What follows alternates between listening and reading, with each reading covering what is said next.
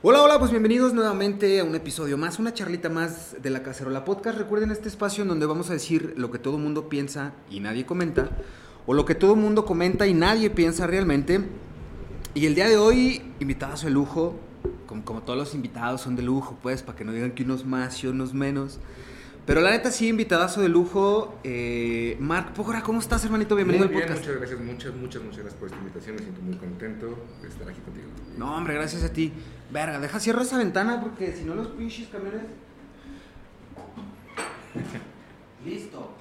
Aquí, aquí no pasa lo de se vende fierro viejo. y- No, y- una vez, fíjate, no mames, estábamos grabando eh, podcast aquí, porque también aquí graban más episodios, más programas y tal, ¿no?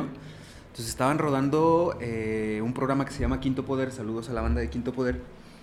Y fue el 12 de diciembre, güey. Entonces, pasaron los, los, los de la ruta, los camiones, pero como en caravana, y con un cagadero, ¿sabes? Con el ma, de no mames. Y luego a veces se hace el tráfico aquí en la Torreón bien Ujú. cabrón, y estaban acá la plena pinche podcast y la madre, y sí dije, verga. Ahí meneándole, ¿no? A la consola como para que intentar. Pero, pues bueno, es lo que pasa cuando estamos en vivo. No estamos en vivo. Pero. Pero sí pasa, pasa. Pero si pasa, bueno, pues, pues X, ¿no? Pero uno, uno intenta. Uno hace lo que puede. Claro.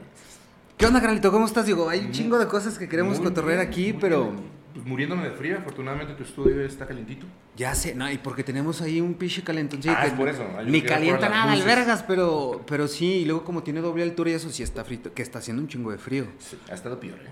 Mira, yo tengo mi cafecito, ya se me enfrió, por eso la Mari no está, porque se fue por un cafecito y por una agüita y por drogas. Nada, no es cierto. No Sí, es yo cierto. que era por las luces, pero muy, muy, muy bonitamente. Muchas gracias, hermanito. Cuando gustes tu casa. ¿Qué onda, Mar? Cuéntanos. Ahorita, ¿qué está haciendo Mar? ¿Qué anda haciendo Mar? ¿Qué rollo? ¿Por dónde anda transitando Mar? Pues este 2023, pues como durante 15 años trabajando, afortunadamente, bendito, Chido, bendito universo, grabando todos los días. Afortunadamente aquí, en la Ciudad de México, en la Ciudad de México, en la Ciudad de Zacatecas. Aquí en la este, Ciudad de México. De la Ciudad de México puedo tener aquí mi estudio Qué chido, y güey. aquí puedo grabar remotamente si no quisiera. Para, para los que no te conocen, Ajá. entrar un poquito en contexto, eh, una de las, de un chingo de actividades que haces, pero una de las actividades, yo creo que como que la medular, eres actor de doblaje. Así es. sí. Platícanos un poquito qué doblas, qué has doblado, qué andas haciendo ahorita y luego ya entramos al... No, pues prácticamente soy actor de doblaje de, de, de fondo, todólogo, que después hablaremos Sí, de cosas que hacemos. Pero de, de cajón soy actor de doblaje. ¿No? Ok. Y llevo ya 15 años en el medio. qué chido, güey. Y personajes como estábamos hablando de, de sátira como Troy McClure. ¿no? Ajá, no sí, escuchado sí. como voces de, no sé si, es, si tus eh, televidentes o radioescuchas o tú conozcas Hora de Aventura. Sí, claro. ¿Conoces el pan de canela? Ajá. Pues yo soy el pan de canela. Ya mames, qué chido, Y güey. entre animes, eh, documentales, películas, personajes, bueno, más bien actores eh, reconocidos, Ajá. como la voz de Matt Damon, Ok. eh, infinidad de... Oye, güey, ¿cómo? Digo, porque de ahí dentro de la stalkeada que te di, no tenía el gusto de conocerte, hermanito. De hecho, no, no tenía el gusto de conocerte en persona. Placerzazo. Este, y ahí en el, en el scouting y toda la búsqueda y, y este research por parte del equipo de producción hacia tu persona, que el equipo de producción somos yo y la Mari, y, y la búsqueda fue meternos a tu Instagram a darte una stalkeada. ¿no? San Google. Güey, tienes, exacto, güey. Tienes, tienes, porque tienes chambas bien interesantes y luego de repente, o sea, no le presté mucha atención si son como estos doblajes como de Aka Short y luego estas series como que las tienen que doblar y es de, oh, largo de aquí, viejo. Pero luego de esos, o sea, de esos comentarios memes que luego se hacen de, Claro. no lo sé, es demasiado para mí. Que luego dices, es, el cliché, es el cliché del Ajá, doblaje, es el cliché del que es parte de, ¿no? ya. Eh, sí, o sea, yo hago desde el anime, desde caricaturas japonesas, caricaturas de Cartoon Network, eh, documentales eh, o películas de live action, Hollywood, Ok. todo, literalmente Ya. todo. Pero ahorita que lo que mencionas del no lo sé, Rick parece falso, Sí. todo eso no es por criticarlos, pero todo eso eh, se hace en Argentina y en Venezuela. Ok. Por eso suena así. No digo que está mal, sino por, su, por qué suena así, es Ajá. por tratar de limpiar su acento Ya. tienen que hacerlo de esta manera para que no suene su acento argentino. Sí, tiene que hacerlo así, ¿no? O sea, como que pues ya no. Exactamente, para limpiarlo suena así para nosotros un poco burlón, porque nosotros no hablamos Ajá, así. Porque ajá. en México se puede decir que es el más neutro de toda Latinoamérica, después sigue Costa Rica, Panamá, etc. ¿no? pero por ser centro somos el más neutro. Mira, qué interesante dato, yo eso no lo sabía, güey. Inclusive, la neta, yo pensé que era como... eh, como parte de, de lo... O sea, como este... No quiero decir mote, ver que se me fue la palabra. Pero como... Sacas como el contenido cringe, que Sí, hoy en día sí. el contenido cringe ya es un contenido. O Sí. sea, antes era contenido cringe que "Ah, la verga, ¿no? Se considera hasta como género, ¿no? Exacto. Y hoy en día es una madre que ya monetiza y hay gente que se dedica exclusivamente a hacer contenido cringe. Claro. Entonces, es, yo pensaba que era como, es que le tienes que así como estirar tanto porque se ve como muy sobreactuado. ¿Sabes? De que, oh, no lo sé, porque me dije de recorcholis. Que dices, verga. Pero te lo juro que yo pensaba que le decían, le tienes que hacer así, güey. No. Pero ahora me hace sentido porque son como de otros países y. y- Chile, Argentina, Colombia, Venezuela. Y eh, discúlpame si se me olvida un. un- Porque de hecho, corrígeme si estoy mal, tú que estás más eh, inmerso en la industria. Yo sabía, como este, eh, rumores, pues, que por ejemplo, los doblajes eh, de películas así, así muy mamonas, no sé, Shrek o Nemo, eh, el que se distribuía como para toda Latinoamérica era el mexicano, porque justo era como el más neutral. Había muy pocos países que ya hacían como su propio Sí. doblaje, porque luego hay caricaturas que tienen sí como ciertos regionalismos que, los agarran muy chido. Pero, pero sí el mexicano es como muy común en el doblaje español en Latinoamérica. Sí y no. Dependiendo del proyecto. Por ejemplo, tú mencionaste Nemo, no sé, por mencionar otro, Los Increíbles. Otra película que me recuerda que tenga dos versiones. Hangover. Hangover, no ajá. si le llegaste a ver la, la- la doblada mexicana. Sí, que tiene sí, groserías tal cual Sí, como sí, sí. hablamos. Y si tú la ves en AXN o TNT, que es para Latinoamérica, Ajá. ya está Ya la es- versión neutra. Ok. Sin groserías porque a lo mejor en, en Argentina pendejo es otra cosa. eh, chaqueta Ok, en, en Argentina claro, güey, tiene todo el sentido, güey, claro. Incluso eh, Disney tiene como un glosario prohibido. Prohibido en el sentido de que no digas palabras que se puedan malinterpretar en otros países. Pues no digas chaquetón en México porque van a decir. O sea, Pero bueno, no- sé. Pero aún así, por es- ahí. pero- ah, exacto, es un ejemplo. Por ejemplo, no podemos decir papaya, Marí. No podemos creo que están tocando el timbre. decir eh, chaqueta. No ¿Papaya? podemos- Papaya, no. ni No mames. ¿por qué no, güey? Porque creo que en Venezuela, ahí sí es mi mera ignorancia, Ajá. en Venezuela o Argentina o Colombia, papaya es la parte femenina de, de la mujer. El. Exacto. Sí, aquí sí se pueden decir groserías, mira. Ah, bueno. Popó. ok, ok. Y claro, o sea, me hace todo el sentido del mundo porque hay ciertos regionalismos en donde una palabra cambia. Y luego ya después, en vez de decir eh, pendejo, dices, ah, tontuelo. A veces ahí, es, ah, ahí tiene mucho que ver la dirección. O- Por ejemplo, bueno, eres actor de doblaje y atrás de ti hay un director. Ok. O sea, tú no, estás, tú no llegas a un Tú no llegas a un micrófono así de, ya vine. Órale, y ya llega, no, hay un ingeniero. de audio. Ajá. O sea, cuando tú llegas como a los estudios de grabación de, de los cantantes, Ya. está el ingeniero de la mezcla y está el ingeniero, que en la música es el productor. Ajá. Entonces, el director se encarga de tu actuación, de tu sincronía, o sea, de que Ajá, adaptes ajá. totalmente los las labiales. Las labiales son los- las, las palabras. Ya. Por ejemplo, si dices hi, o sea, aunque es con H, si entra el hola. Ok. Eh, el pendejo, si es mm, con P. Si, el, si en inglés dice it, o sea, con D, pues P. O sea, si hay como que gesticular un chingo, ¿no? O, o Gesticular como- y encontrar la palabra con sinónimos. Porque a veces pasa mucho los, los puristas, así se puede llamar. Ajá. que eso no dicen en inglés. Pues no, güey. O sea, se tienen que adaptar. Pues cállate los hijos, güey. Pues no, no existe monchis en inglés. De verdad. por, por- probablemente muchas o palabras que no, o sea, o en el idioma original o son muy largas, Ajá. que nosotros son muy cortas. Por ejemplo, eh, se batalla mucho en las en los doramas, las series o novelas coreanas o asiáticas Ujú. o chinas o asiáticas en general, que sus palabras son muy cortas, pero sus Es que es un pedo, un no. Digo, o sea, es el original. y Te tienes que decirle, oye, ¿cómo estás? En un. Y son como 10 renglones de ellos para decir cómo estás, por así decirlo. Me pasó en, una ocasión de que llego y, ah, vas a hacer este, mm, hay un presentador de televisión, Ajá. de noticias. Ves el chorizote de texto, lo vas midiendo, acabas punto, y dice, sigue escuchando. O sea, él sigue hablando. Ajá. Entonces la traducción llega hasta ahí. ¿Y ahí cómo le hacen? Eh, improvisación. Improvisación acorde a lo que estás viendo. No le puedes meter Claro. cosas Sí, no, no, no. que se te vayan ocurriendo, sí, sí, pero si están hablando de la Segunda Guerra Mundial, le vas agregando cosas Ajá. de la Segunda Guerra Mundial. Ok, fíjate qué interesante, güey. Así como muchas cosas que luego uno no traía en el radar. Mira, yo por ejemplo me di cuenta, yo viví un tiempo en Brasil. Entonces yo cuando vivía en Brasil, al, al- al estar reempapándome ya como un poquito más en lo que tiene que ver con gramáticas o ya más fondos y formas pues, de su lengua, de su idioma como tal, el, el- el portugués brasileño, o sea, nosotros las B nos valen pito, güey. O sea, la B labial y la B dental, o sea, chingado se llama, y, y la de acá, y no sé qué nos valen verga. Vaca la decimos con B labial y con B lingual y con la que O sea, no, no, no es como tan relevante.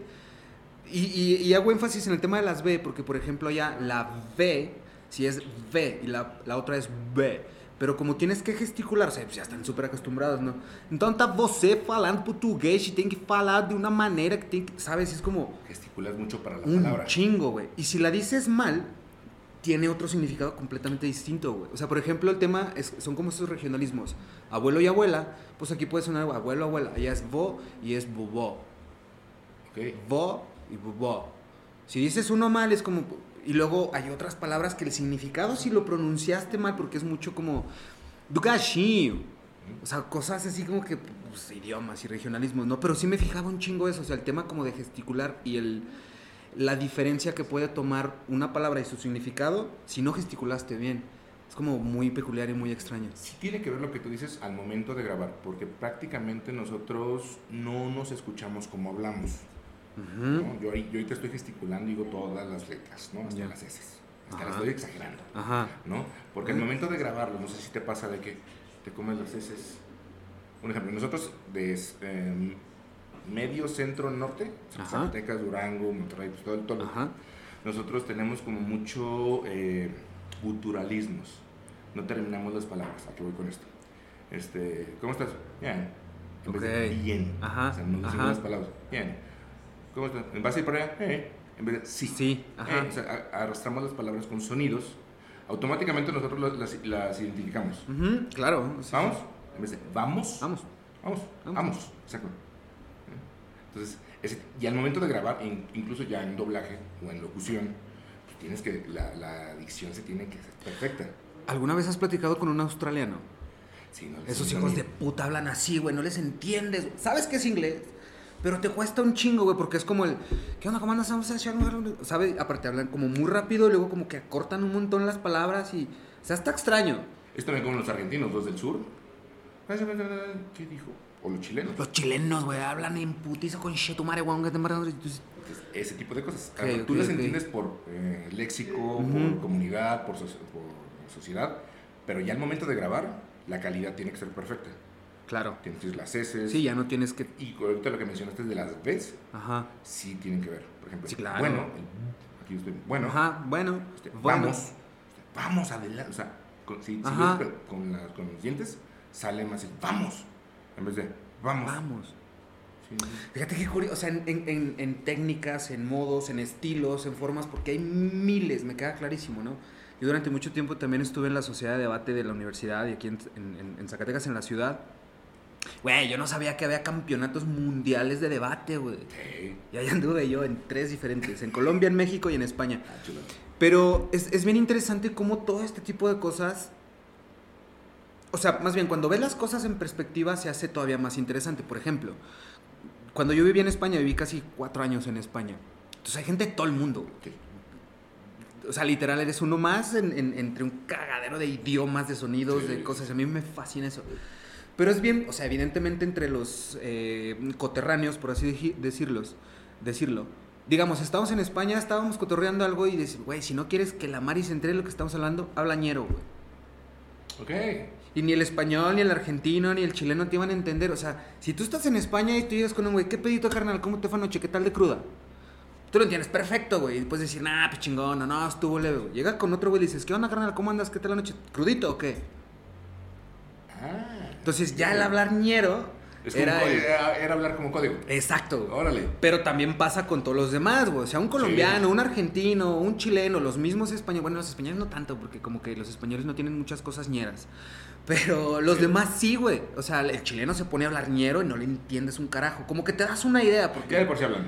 Exacto. te cuesta, es como, a la verga, espérate de poquito, weón. Pero, pero está bien interesante. Yo, yo siempre he creído que el lenguaje te constituye, o sea, pues sí te constituye, el lenguaje te hace, tú no haces el lenguaje. O sea, por ejemplo, hoy en día, que está muy en, en- en la agenda, todo este tema del lenguaje incluyente y leyes y la chingada.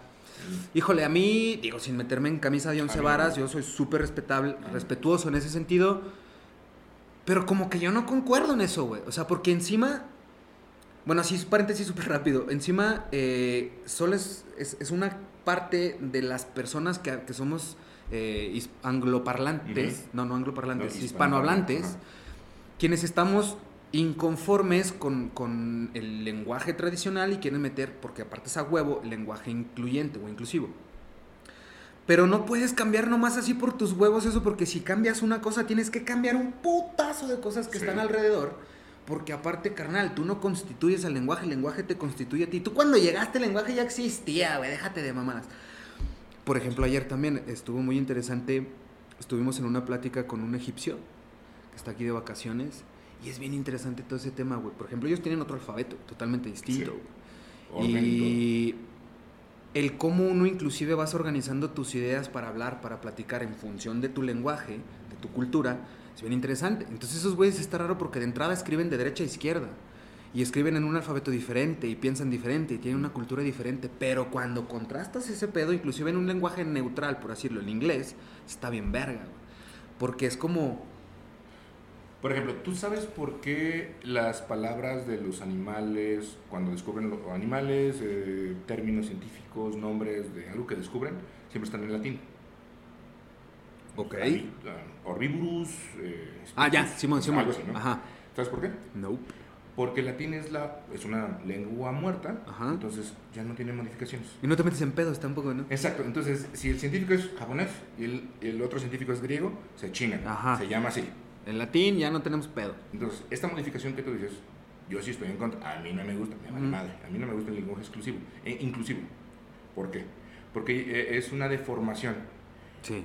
Y, ah, bueno, no generalizo, pero a veces me, me refutan diciendo, oye, pero la palabra güey eh, no es del lenguaje, o sea, es una palabra modificada del güey combinada con el güey.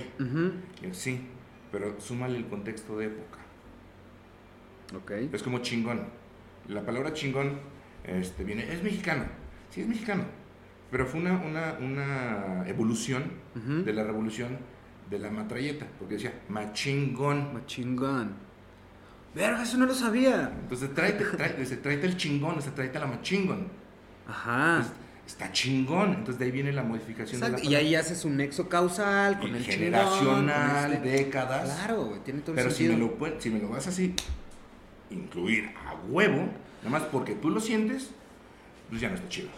Y, y porque, pues claro, o sea, el mismo lenguaje per se que, que, que constituye hasta las mismas sociedades en sí, pues debe de tener una, una adaptación, una evolución, una aceptación quizá, ¿no? Por ejemplo, aquí voy a hacer bien teto.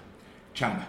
Ajá. Eran los braceros de la época de los 50, 60, aquí me van a corregir. Este, era cuando tenías permiso de ir a trabajar y ibas a la Camera of Chamber a cobrar tu, sueldo. Ajá. O sea, ¿A dónde vas, carnal?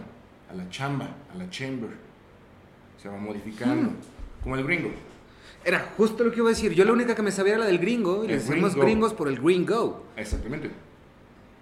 Y es exactamente eso. Que en, es- en, en esa en particular no sé si somos o bien vergas o bien pendejos porque pues lo apropiamos de una manera, eh, bueno, es que no es que ni una ni otra, lo apropiamos de una manera que nos funcionaba en ese momento. Como el dame chance. Es el change. Es Sí, el, man. cha- el change de, de- de- de oportunidad. Ajá. Dame chance. You have a chance. Mm. El parque, en el parqueo. Entonces, ves de evolución de, del Claro. pocho, de todo, pero es. Aviéntale los años. ¿Cuántos años? Son 100, 120, 200 años. ¿Tú crees que en un futuro el lenguaje inclusivo Probablemente, probablemente, por la evolución que el ser humano está actualmente pasando. Desde preferencias sexuales, preferencias sociales y preferencias únicas. Hasta idiosincrasia en un contexto general, ¿no? Que, a ver, insisto, yo no lo veo mal, se me hace una mamada, pero también puedo entender la contraparte eh, como en esta vertiente que las minorías quieren visibilizar. Al final del día sí son unas minorías que habían estado eh, un tanto... O sea, no quiero decir ni reprimidas, ni segregadas, ni estigmatizadas, pero siento que sí tienen su derecho a tener su identidad, pero no de esa manera. O sea, no con el lenguaje, porque un lenguaje no constituye a las minorías. Un lenguaje constituye a las sociedades en su totalidad, no a unas minorías. Evidentemente a las minorías también y a, las, y a todos y cada uno te constituye como sociedad en una manera de comunicarte, pero, o sea, no sé si sí si, creo y sigo creyendo que si es como muy arriesgado o muy a huevo, por no decirlo, que el lenguaje inclusivo tenga que ser de esa manera. O sea, sí que se, y, y surge el meme y surge la controversia, ¿no? De, pues, para ser incluyente no necesitas decir él o ella. O sea, es, un tema no de lenguaje, sino creo que un tema más hasta de em, convivencia social y moral. Pero bueno, la neta es que no me entrar en esos pedos. Mejor regresemos a lo que sí nos atañe. ¿Qué onda, Mar? Platícame un poquito. 15 años en la industria eh, eh, del doblaje, actor como, como, doblaje en el medio. ¿Cómo llegaste a este pedo? O sea, ¿cómo fuiste orbitando hasta llegar a, a, doblaje? Inclusive el decir, a huevo, me gusta, porque me queda claro que te gusta y lo disfrutas un chingo. Pero ¿cómo, ¿cómo llegaste a ese punto de quiebre, de inflexión, de decir, a huevo, me quiero, quiero vivir de esto, quiero hacer esto? Uy, es una historia muy bonita. Eh, no sé si tú recuerdas, o los que me están viendo, en nuestra generación, porque yo es viejo, pero el 85, 87, ya me estoy balconeando de nuestra edad, había un canal que se llamaba SAS, no sé si te digo. Sí, Simón, sí, sí, sí, me acuerdo. Era de, eh, de multimedios, no, eh, multivisión, era multivisión.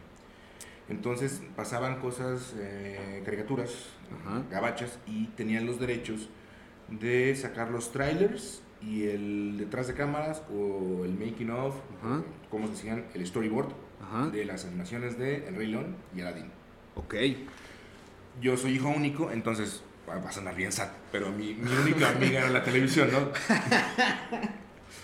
ok. Entonces yo veía a, las caricaturas, entonces yo no sabía ni cómo se llamaban los actores. Entonces, digamos, veía a Goku, entonces Goku es Bruce Willis, Bruce Willis es Jim Carrey, Jim Carrey es... Ah, entonces en Canal 5 asociabas que es el mismo personaje. bueno, la misma voz. La misma voz. Entonces, ah, es Freezer es B de Vendetta, B de Vendetta es Capitanazo, y entonces así yo armaba, ¿no? Cierto, cierto. Entonces, a los cuatro, era el 94, yo tenía como unos 5 o 6 años. Ajá. Entonces, eh, sale el, el, behind the scenes de Aladdin. Entonces sale así el storyboard, cómo hacen las animaciones de antes, y de repente sale un micrófono y un actor con la pantalla, y sale el genio, y en ese entonces era eh, Rubén Trujillo, el hermano de Víctor Trujillo de Broso, haciendo la voz de, de, genio.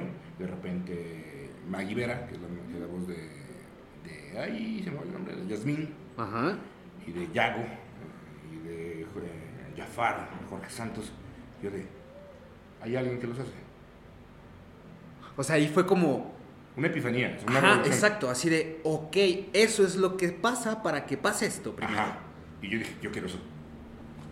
Entonces yo me, me, memorizaba, perdón, me memorizaba los diálogos. Los diálogos, ok. Entonces incluso siempre les digo, si viste, si quieres ver el Rey, eh, Rey León o Aladdin conmigo, no la veas. Vas a estar de sí, sí. okay, Porque me los memorizaba, las emociones, los tonos, etc. ¿no? Entonces me empapé del doblaje desde niño. Okay. Los Dragon Ball, los Caballeros del Zodiaco, todo, todo, lo que, con lo que crecimos de Canal 5. O sea, era algo que, que tú ya lo hacías... Eh, porque realmente te gustaba y te apasionaba. O sea, inclusive era de que, a huevo, o sea, Bruce Willis es la misma voz de este güey, pero al mismo tiempo es este güey chingón. Y aparte este tiene acá, acá y acá, y te diste cuenta que no nada más era una caricatura, que también era una película de acción y que salían... Güey, qué interesante, nunca lo... O sea, porque yo me acuerdo que yo también decía, es la misma voz. Pero como que pues ahí lo dejas, ¿no? No, no asocias o no terminas como haciendo ese nexo causal entre uno y otro y pues ahí lo dejas. Pero contigo no, o sea, contigo fue como que, ok, empezar a armar como este rompecabezas, poner hilitos, así ya. Qué chido, güey. Y lo dirían aquí, un propósito, más mejor. Ok. más mejor.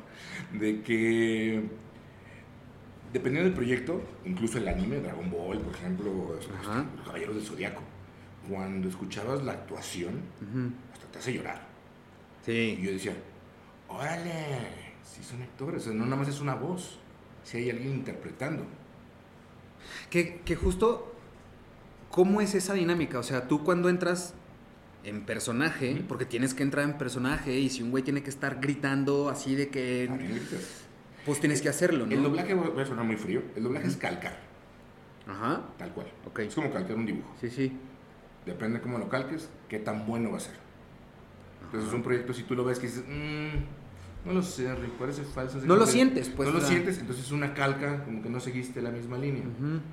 Si incluso puede pasar que el doblaje es mejor que el original, un ejemplo, pero para mí. Yo no puedo ver Hachi. Ok, La- la- ajá, ajá, sí, sí. Incluso la tengo guardada en un cajón así. La puedo ver. Lloro. Ok. O sea, si la ves en español, si tienen una oportunidad, chicas, si tienen una Güey, yo creo que todo el mundo lloramos con Hachiko, ¿no? Pero si la ves en español, no, no deja- transmite. No. ¿O cómo? No, te transmite 10 veces más. Ok. Porque Es- el- la actriz y el, y el actor eh, que era. ah, ay, me va a matar. ¿Cómo se llama el de Hachiko? Pinche vato bien guapo, canoso, así No, como yo. El, el actor, Eh, el, actor de doblaje es. eh, Ah, bueno, el de doblaje- el de doblaje sí te falló. Pero bueno, esas, el- los dos principales, la esposa y Richard Gere cuando muere, o sea, Ajá, ajá. son voces extremadamente hermosas. Ahí es un, o bueno, a tu punto de vista es un ejemplo en donde el doblaje es mejor que Es el mejor. original. Ajá. Ok. Es que, ¿sabes qué? Yo no que tenga nada en contra, pero tengo todo en contra. No es cierto. A mí no me gusta ver películas dobladas. Inclusive con mis hijos, tengo dos hijos, una de dos años y uno de siete. Eh, yo procuro que todo lo vean en, en su idioma original. Y tiene hasta un porqué, no porque yo sea pinche malinchista ni nada, pero por ejemplo, inclusive cuando yo vivía en España, en España no les gusta los idiomas originales, les caga. Pero eso es de Franco. Esa es, un- esa es una, una vacuna que les inyectó. Vacuna, entre- estoy hablando. Che Franco, puto, güey. Este, fue una ley que quisieran implementarla aquí. eh, es todo lo que venga extranjero tiene que a huevo Ajá. doblado. Pues mira, se les quedó como al pinche dedillo porque en todo, o sea, por ejemplo, un español hablando inglés lo, lo, mm, lo pronuncian literal como se escribe. A mí me hacía mucha gracia al principio, por ejemplo, unos chicles Trident, ellos Trident. chicles Trident, Spiderman, así tal cual, güey, pero están acostumbrados, o sea, para ellos es normal, güey. inclusive pues tampoco no tiene nada de malo. El punto es que, por ejemplo, a mí me mama Friends, güey. Para mí es la mejor serie fucking ever Ah, sí, y quien diga que no. dígame en dónde nos vemos y nos damos unos putazos. Yo Sí, no tengo ningún problema. Para mí es la mejor serie en la Pero puta si vida. es un asco. Pero aguanta, güey. O sea, yo tengo mi, mi- mis series, las 10 series de Friends, las tengo en DVD chingón y todo el pedo. Y yo las veía en español aquí doblado en el Warner o cuando salen aquí Sí, al, sí. al- al español latino o mexicano, si tú quieres. Decía, verga, o sea, no es malo. Pero, eh, hazte para allá. Pero cuando llegué a España, güey. Y que quise poner Friends en la tele y que decía, jolines, tío, que no, que no comprendo nada, Chandler. Y yo decía, no mames, era, yo decía que me sangraba ojos y decía, no, güey, no, no, no. Y muchas series o muchas películas, etcétera, que a mí me gustaban o que consumía, estaban en el, en el español gachupín, era como que, no, güey. Un estreno en una película, había un cine, no, bueno, sí, un cine en todo Barcelona que pasaba las películas en su idioma original. Pues era donde yo iba a ver, ¿no? No sé si venga de ahí o, siempre he sido como muy... Porque inclusive ya hasta mi hijo un día me preguntó, ¿pero por qué, papá? Pues, no mames, yo quiero ver las caricaturas en español, güey. Le decía, sí, qué chido. Yo lo hago en función como que, pues, para que se familiaricen con el inglés, que lo traigan un poquito más digerido la chingada, pero también que me la saqué de la manga, me mamé con esta explicación. Me decía, ¿pero por qué la tenemos que ver en inglés o por qué no te gusta verla en inglés? Te lo juro, me la saqué de la manga, palabras más, palabras menos, pero algo así como que, a ver, hijo, yo creo, yo considero que las palabras, mm, o sea, no nada más las palabras, sino las cosas que son genuinas y que son orgánicas se deben de conservar y preservar así. Es como las palabras, si tú dices una verdad, consérvala, si tú quedas en algo, cúmplelo, porque tiene que ver con las cosas como son. Y pier- cu- cuando le metes filtros, un doblaje, cuando le el filtro que tú quieras, pierde originalidad, pierde ese orgánico y pierde esencia. Entonces yo le dije, creo yo, considero yo que, que- que lo más bonito es lo original, sin matices, sin correcciones, inclusive aunque esté feo para alguien más, pues para ti puede estar bonito. Pero las cosas originales pues tienen eso, su esencia propia. Y cuando le metes otras cosas, yo creo, eso sí lo creo fielmente, lo contaminas. Por más que quieras emular, por más que quieras imitar, hay ciertas cosas que el chile no puedes emular del producto original. Pues tú dices, chico, no mames, la- el doblaje está mejor. Y no lo dudo. Porque hay gente que no es que esté, o, o no es que haga, no es que haya hecho malas cosas, pero siempre se pueden hacer mejor. Pero al final del día, si, si esta taza, yo sé que hay 50 tazas mejores que esta, y que las pueden hacer muchísimo más chingonas que esta, pero esta taza, pues esto es taza, güey, así déjala, está chido. Pero ese es mi trip mental, esa es mi Claro, chaqueta no, mental sí. que yo me hice en mi momento y lo que me saqué de la manga para explicarle a mi hijo. Y el vato se quedó como, ah, sí, a huevo, pues puño, puño, papá, y vamos a chingarle. Y siguió viendo sus caricaturas en español cuando yo no estaba, porque lo va a hacer. Pero Fíjate, tiene que ver hasta con el lenguaje, con el idioma, en cómo te constituyes, en cómo lo haces. Pero acuérdate cómo nos marcó el doblaje que ni siquiera sabíamos que estaba como doblado. Por ejemplo, Los Chicos del Barrio. Ok. ¿Los llegaste a ver? Sí, claro. ¿Qué te acuerdas de eso? Puntadas. Ajá. Muy bárbaro, este, o sea, hello. O sea, Que- es- que- es- que- que- e- era como marcar es, esa como, como esa identidad, ¿no? no es tanto identidad, era la picardía. Entonces, sí, también. Si, el chiste del, el, el- oye, hello, si lo dice en inglés, mm, y si lo dice con la picardía de cómo lo hacemos, o sea, hello, sueltas la carcajada, te identificas. Conectas, claro. conectas.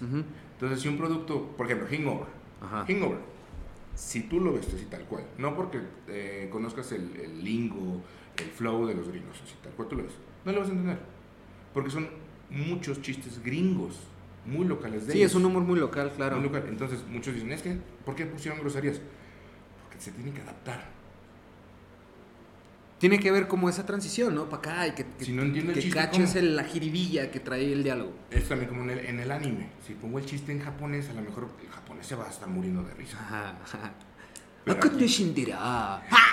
Y acá en Pokémon, este, vamos a llegar hasta Chilpancingo. Y sueltas la carcajada, te identificas. Ya, claro, güey. Entonces de ahí viene la conexión emocional en el doblaje. ¿Cuál ha sido el doblaje que más te ha costado? O sea, que, que, que sí haya representado un reto para ti y, y- y que haya salido amante, aparte. Yo diría que todos. Ok. Todos, porque es, primero, calcar al actor. Ajá. Después, ya lo estás viendo. Después, su ritmo. Tú tienes un ritmo al hablar. Ujú, Yo tengo un ritmo. Ella tiene un ritmo. Ella tiene un ritmo. Entonces, es agarrar su ritmo. Ok, claro. Dos. El tempo, ¿no? Ajá, exacto. Dos. Tres, sus respiraciones. Que eso nadie los toma. Ok. Un día tú escuchas algo doblado y escucha con atención los. Bueno, te estaba diciendo, esas cositas, si tú las cachas, vas a terminar con él. Ok. Porque estás agarrando Ajá. tal cual como un karaoke. Exacto. Pero sí, Ándale. pero si tú estás siguiendo las palabras, así dicción, y de repente y tú lo hablas súper claro, y el actor se mordió el labio, la palabra súper clara, entonces brinca. Ajá. Entonces tienes que cacharle todo. Entonces todos los personajes para mí son difíciles. Desde un anime de un personaje, un villano, o, o un geek, el de la computadora, que Ujú. por ejemplo en NCA es Hawaii. Eh, ujú. Yo hago un a Ernie, que es el, de, el geek, el de la computadora. Entonces, Que siempre hay uno de esos en todos los. Siempre. En CIS y. el hacker sí, el ajá, siempre, ajá. ¿no? El, el- el geek. Entonces, le digo, habla, habla, habla, habla, habla. Pero si yo lo digo, así como, él lo, como yo lo diría, pues eh, lo dices. Como los padres que hablan, y Dios mío, abre los brazos, María, te duermes. Pero si agarras el, el- el feeling del geek, se están, se están moviendo hacia 10 kilómetros, eh, estoy captando la, la señal, ahora mismo. Entonces, agarras el mismo ritmo que él, el mismo timing, y suena como ¿Y él. cómo le haces, por ejemplo, si van corriendo, güey? Si van haciendo cosas, o sea, tú estás.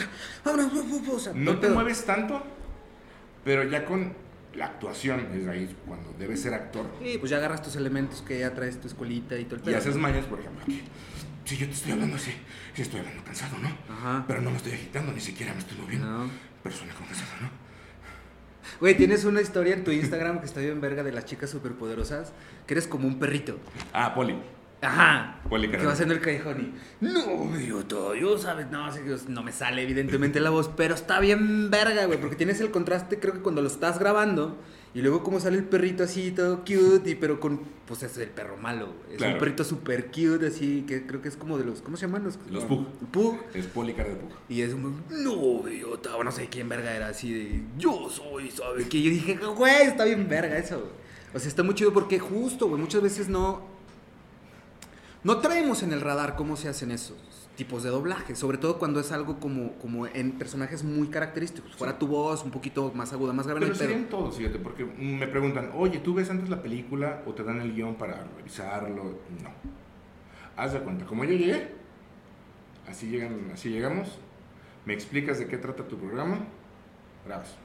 Y antes de eso, ¿cómo llegas a un cast? O sea, no sé si se hace un casting. Hay de dos si formas. es- Eh, una, te quedas por prueba de voz, que es como un casting. ajá. O sea, Oye, Diego, tengo una prueba de voz para tal personaje, para. La Roca.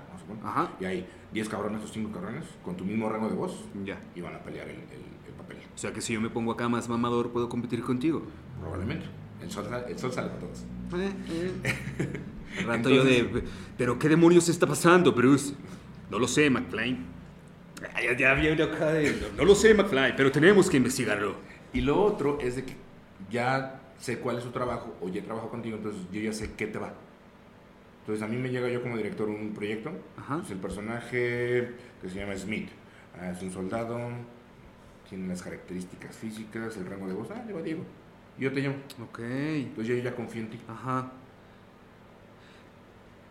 ¿Qué? O sea, en una ocasión escuché que inclusive hay películas que primero, se- de- como de anime o de animadas, vaya, caricaturas, etcétera, que primero se graba la voz y luego se hacía la caricatura y en función de, de- de eso ya hacían como las, las gesticulaciones y los rasgos. Eso es en animación, no en doblaje. Ok. La animación, haz de cuenta, es como lo que hacen los gringos. Todo lo que es Shrek, eh, todo lo animado de Buscando Nemo, ellos sí graban todo antes. Y luego ya en función de cómo quede la voz ya hacen a Nemo gritando. Incluso les ponen como puntitos Ajá. Para que se parezca un poquito en la gesticulación de lo más original al actor original. original. En México no pasa eso, a menos como Huevo Cartoon o ese tipo de animaciones, como también La Llorona Ujú. o ese tipo de animaciones mexicanas. Eso sí se hace el proceso que tú dices, de que se- primero se graba la voz y después se anima. Es otro proceso. También es otro proceso del que me mencionaste, me desvío un poquito como Alejandro Fernández, de que me platicabas de, de lo de Discovery. Ajá. A veces creemos que el doblaje está mal hecho cuando escuchas la voz atrás o que se escucha el idioma original. Sí, sí, sí. O que empieza a hablar el, el original y después se escucha el español, termina de hablar el original y se sigue escuchando Ajá. el español. Nosotros- a veces nosotros decimos, ah, está mal hecho, está bien culero. No, es un formato diferente. Haz de cuenta es, ¿cuánto me cobras por una impresión 3D en color? 3000. Ah, si la quiero blanco y negro, 2000. Y si la quiero pues, nada más así la plasta, pues 500. Entonces yo llego con un producto. Este es un documental. ¿Cómo lo quieres? ¿Con actuación? Sí, te cuesta tanto. ¿Con sincronía? Sí, te cuesta tanto. No, nada más quiero que suene, o sea, que nada más sea explicativo. Entonces ese es como el, el paquete básico. Ajá, el más barato, el voiceover. Sí, el voiceover. Ajá. Que ese es el más barato que nosotros creemos. Está mal hecho, está bien culero. No, es un tratado diferente, que es el más económico. Mira, qué interesante. Es que está bien chido cuando, cuando conoces cosas, no que dieras por hecho, pero que más bien no sabías cómo, o sea, es de esas veces que sabes que hay alguien ahí atrás diciendo mamadas, pero no sabes cómo llegó, no sabes inclusive eh, si hay, por ejemplo, hay como alguna escuela, academia de formación de actores de doblaje, Sí. o ya va como en la de actuación y ahí luego ahí tenemos el A y el B que es de doblaje. No, a ver, uh, sí, sí, no.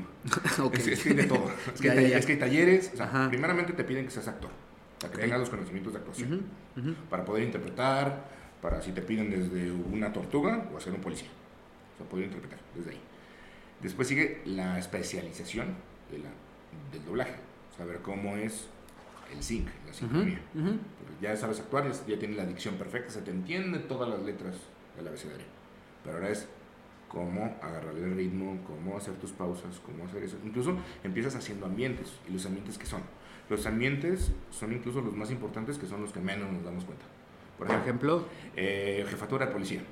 El ambiente de la jefatura el es teléfono, todo. el... El teléfono no tanto, sino lo- los, les decimos nosotros walas.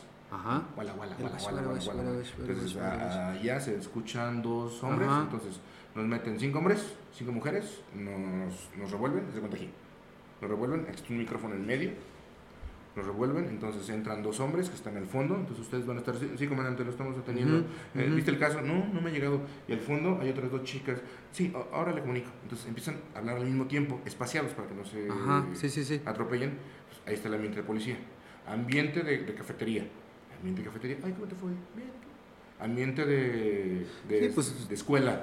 Olvidé mi libro, este, ¿subiste la tarea? Ay, no, no lo quise hacer. Que paradójicamente muchas veces al sonido ambiente no le prestamos atención, pero si no estuviera el sonido ambiente, lo que estamos escuchando no lo sentimos como... Natural. Incluso Ajá. la música.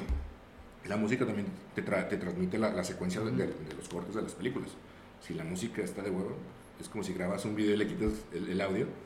Sí, es como... mm, Incluso las películas mudas Sí, Iban- claro. Iban con una música, sí, es como, tío, mutea un video. O mutea mis videos. Ah, Sí, pues no. pues la música, la música o el ambiente, ¿no? Eh, en cuestiones, si tú haces eh, cinemáticas así de, de como de los blogs, ¿te acuerdas de YouTube? Ajá, sí, sí, sí, sí. Pues si ves así como la bufa, Pero si le pones los pajaritos y trin, rin, va toda la atmósfera. Pues te, te- te- pues te da como ese acompañamiento, ¿no? Y está más chido, lo hace también más orgánico. Y eso pasa en el doblaje. Ambiente de escuela, ambiente de manicomio. Oye, ¿alguna vez has doblado algo en otro idioma? O sea, que no sea el castellano, pues, que es tu idioma madre, pero que hayas doblado algo a, a inglés, por ejemplo. Inglés, sí, inglés, incluso he doblado, o sea, no porque... Bueno, no doblaje, pero a lo mejor la voz, no, o sea, bueno, no sé Sí, cómo se- se sería doblarlo, ¿no? Ok. Eh, eh, fue en inglés, en francés, no porque yo domine el, el español, o el, el- el español, perdón, el francés, sino porque a veces es- se tiene que doblar, o sea, estás hablando, el- tu personaje está hablando en español y empieza a hablar en francés, pero en la película sigue hablando igual, entonces, entonces tiene que ser tu voz, Oh, ya, ya, ya, para ya, que, no, ya. para que no brinque, como, en las como en las canciones, Sí, sí, claro. que está hablando en español y de repente sale la música en inglés, brinca. Entonces, chin, entonces tienes que buscar el guion en el original y pues parlarlo. ¿Con quién has ido? Digo, no, no sin raspar muebles o si sí has tenido, porque también hay muchas veces que tienes que trabajar en conjunto con alguien más, y diálogos, o, o se graban por separado. Los, eh, los ambientes son juntos, ahorita ya no tanto en pandemia por, por toda la onda de contagio, incluso eh, pandemia se paró, ¿sí? Ajá. porque todos los medios de contagio, todos, así todos, eran en las cabinas. Verga, sí, Eh, pues sí. Lugar O sea, cerrado, sin, el- el- los- sin buena ventilación. y pues dejas aquí los bichos, En mi y... perro había visto que Ok. limpian una cabina. entonces, Sí, nosotros aquí sanitizamos tres veces al día. Cuatro. Pero tú me dices que sí, adentro, o sea, no había entendido tu pregunta. Si adentro con compañeros. O sea, pero que, se- que haya sido difícil trabajar con alguien. Por ejemplo, Ah, que tú y yo tengamos que estar trabajando en un diálogo y, y así que puta madre, Diego, ya. Que, o sea, ah, Sí, pasa, sí ¿no? Me- quiero creer que, digo, si pasan. pasa, o sea, bueno, hay dos factores. Uno que romantizamos, hablando del doblaje, que romantizamos mucho el doblaje o el medio del doblaje, que es una gran familia. Y honestamente se nos olvida que es un negocio. Claro. Entonces, es muy en lo personal, que el doblaje es, como te digo, es una calca. Nosotros tenemos que entregar un proyecto. Yo te contrato como un diseñador. Para tal día, para tal día me lo entregas. Así de Claro. simple. El diseñador no va a estar esperando, esto va a ser mi obra maestra, la va a ver todo el público. Que a veces muchos actores, incluyo, así lo Ok. pues, es de, esta va a ser mi, mi oportunidad, todo el mundo me va a ver en español en el cine. Ya le vale verga. Ujú. Entonces, tienes que entender que es un negocio. Claro, sí, sí. Entonces, cuando metes las emociones, ya vale madre. Entonces, a veces pasa del ego. Los artistas somos muy egocéntricos, ¿no? y más el actor, me vale madre, la neta. Es de que yo soy especial, yo merezco más que tú las cosas. O si tú tienes el protagónico, porque yo me lo merecía. Entonces, es el ego. Pero pasa en todo, ¿no? O sea, ese celo profesional y ese ego, yo creo Pero que. súmalo, o sea, aderezalo más en, en el, en el Sí, músico, en- en, en- el artista. Exacto, era lo que iba. O sea, cuando, cuando involucra arte. Verga, O sea, es, es complicado trabajar Sí. con muchos artistas porque es una pinche lucha de egos entre todos. Muy cabrón. Sí, Entonces, de tienes repente, en los ambientes está el güey de este, güey, se creen mucho, este, güey, o sientes que te están, que te pueden tumbar la chamba, porque ves que, es como en, en la vida, a mí, a mí me dijeron hace mucho en el gimnasio, siempre va a haber, siempre va a haber alguien mejor y más fuerte que tú, siempre. Claro. Entonces pasa, entonces estás en doblaje, tú estás chingón, llega alguien y, madres, tiene más rango que Ujú, yo, y si ujú, sientes la competencia. Entonces puede pasar eso, a mí me, siempre me valía madre, porque yo tengo la filosofía de que el sol sale para todos. Totalmente. Pero a mí me pasaba de que llegó a, a la Ciudad de México y este güey que este, entonces sí te meten la pata y pasa. Incluso con los mismos directores, ¿para qué me llamas si me vas a tratar mal? ¿Sabes? Pero también es una escuelita, ¿no? O sea, darte cuenta, o sea, objetivamente y humildemente, darte cuenta que hay gente mucho más chingona que tú y en vez de... Porque, o sea, este síndrome del impostor que todo mundo tenemos y puede ser muy natural que de repente te ataque y que diga, no, sí, no estás haciendo bien las cosas o yo qué sé. Pero el saberte inexperto, que siempre va a haber un güey más chingón que tú, en vez de hacerte chiquito, pues hasta ver qué le aprendes. güey. O sea, yo al menos lo veo en, en- en- como en esa perspectiva y, y ese contraste entre la banda que se hace chiquita y dice, nah, mejor no, porque no, su ego no le permitió saberse más chiquito y, y mejor aprender en vez de huir. Y yo prefiero verlo así. Sí, te haces chiquito, güey, claro. O sea, tampoco no es, no es decir, no, yo no, no siente nada y vamos a... no, o sea, no, o sea, a mí me, también me ha tocado estar con gente que en el micrófono o en las cámaras o en lo que tú quieras dices, verga, este vato sí le sabe, güey. Y dices, oye, güey, pues en vez de que te incomode, pues mejor ve cómo le hace, güey. Ve que puedes agarrar, ve que puedes cachar. Incluso Inclusive, la neta, hay un chingo de gente, no sé si te ha pasado, o sea, contigo, que lleguen hacia contigo, o, o tú el querer llegar con alguien, que de repente quieres preguntar algo. ¿Sabes? Es como, puta, no sé, güey, ¿cómo, ¿cómo tiraste esa foto, güey? O sea, ¿cómo, ¿cómo lograste ese encuadre? A veces dices, te mamaste, güey. Pero no le preguntas, güey. Porque dices, nah, ni me va a decir, o es bien mamón, porque hay mucho celo profesional. Y hay gente que te manda a la verga. Es porque estamos acostumbrados en que no nos van a decir. Probablemente, pero hay gente bien chida que te dice, carnal, mira, copia mis parámetros, le haces así, así, así, pones esa luz, un pinche Rembrandt si tú quieres y te va a salir igual. Chido, güey. Y hasta le quitas el- la etiqueta de mamón o lo que sea. Pero no preguntamos, güey. Nos, nos mama asumir.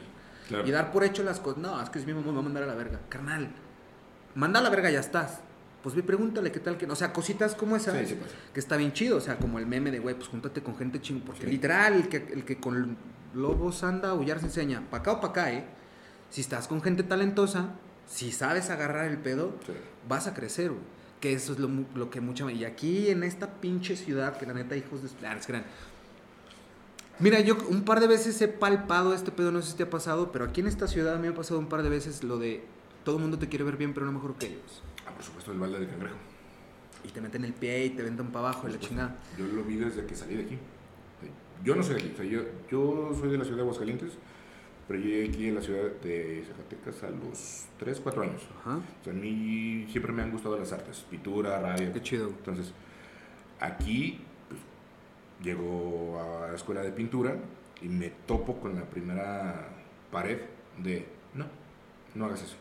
Eso no es arte. Por ejemplo, a mí me gustaba dibujar Dragon Ball. Uy, eso no es arte. Imagínate que, que estés haciendo algo que te guste que encima te ninguneen tu arte. Por ejemplo, a mí me gustaba hacer Spider-Man, Dragon Ball. Y se lo platiqué a Rigel.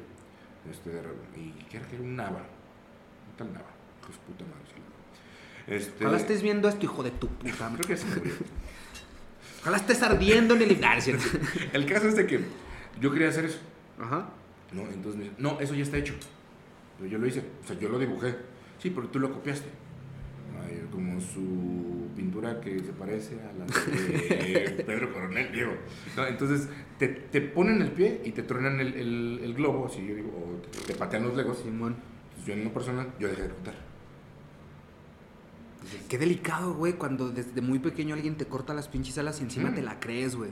O sea, digo, no recuerdo que haya pasado conmigo una situación así, pero sí conozco muchas, eh, muchos casos, pues, de experiencias que ha tenido la gente con, no, güey, es que no escribas, no sirves para eso. O, o no compongas música, o no hagas música, porque no sé. Y la banda se lo cree, güey. Dice, no, pues bueno, y se van de godines o algo. Es bien cabrón, güey, cómo no nos damos cuenta el poder que tienen nuestras palabras, güey. sí, sí, sí. Y aquí, yo me topé con, e- con esa mente muy cerrada. No. ¿Me gusta hacer? No. No. Vamos a la chingada.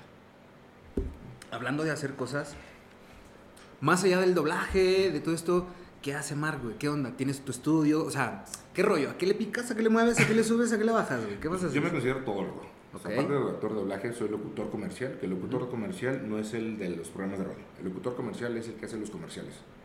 Fanta, Ajá. Corona, eh, Cuervo Tradicional, Trident, todos los comerciales que vemos en la televisión o en YouTube o en las...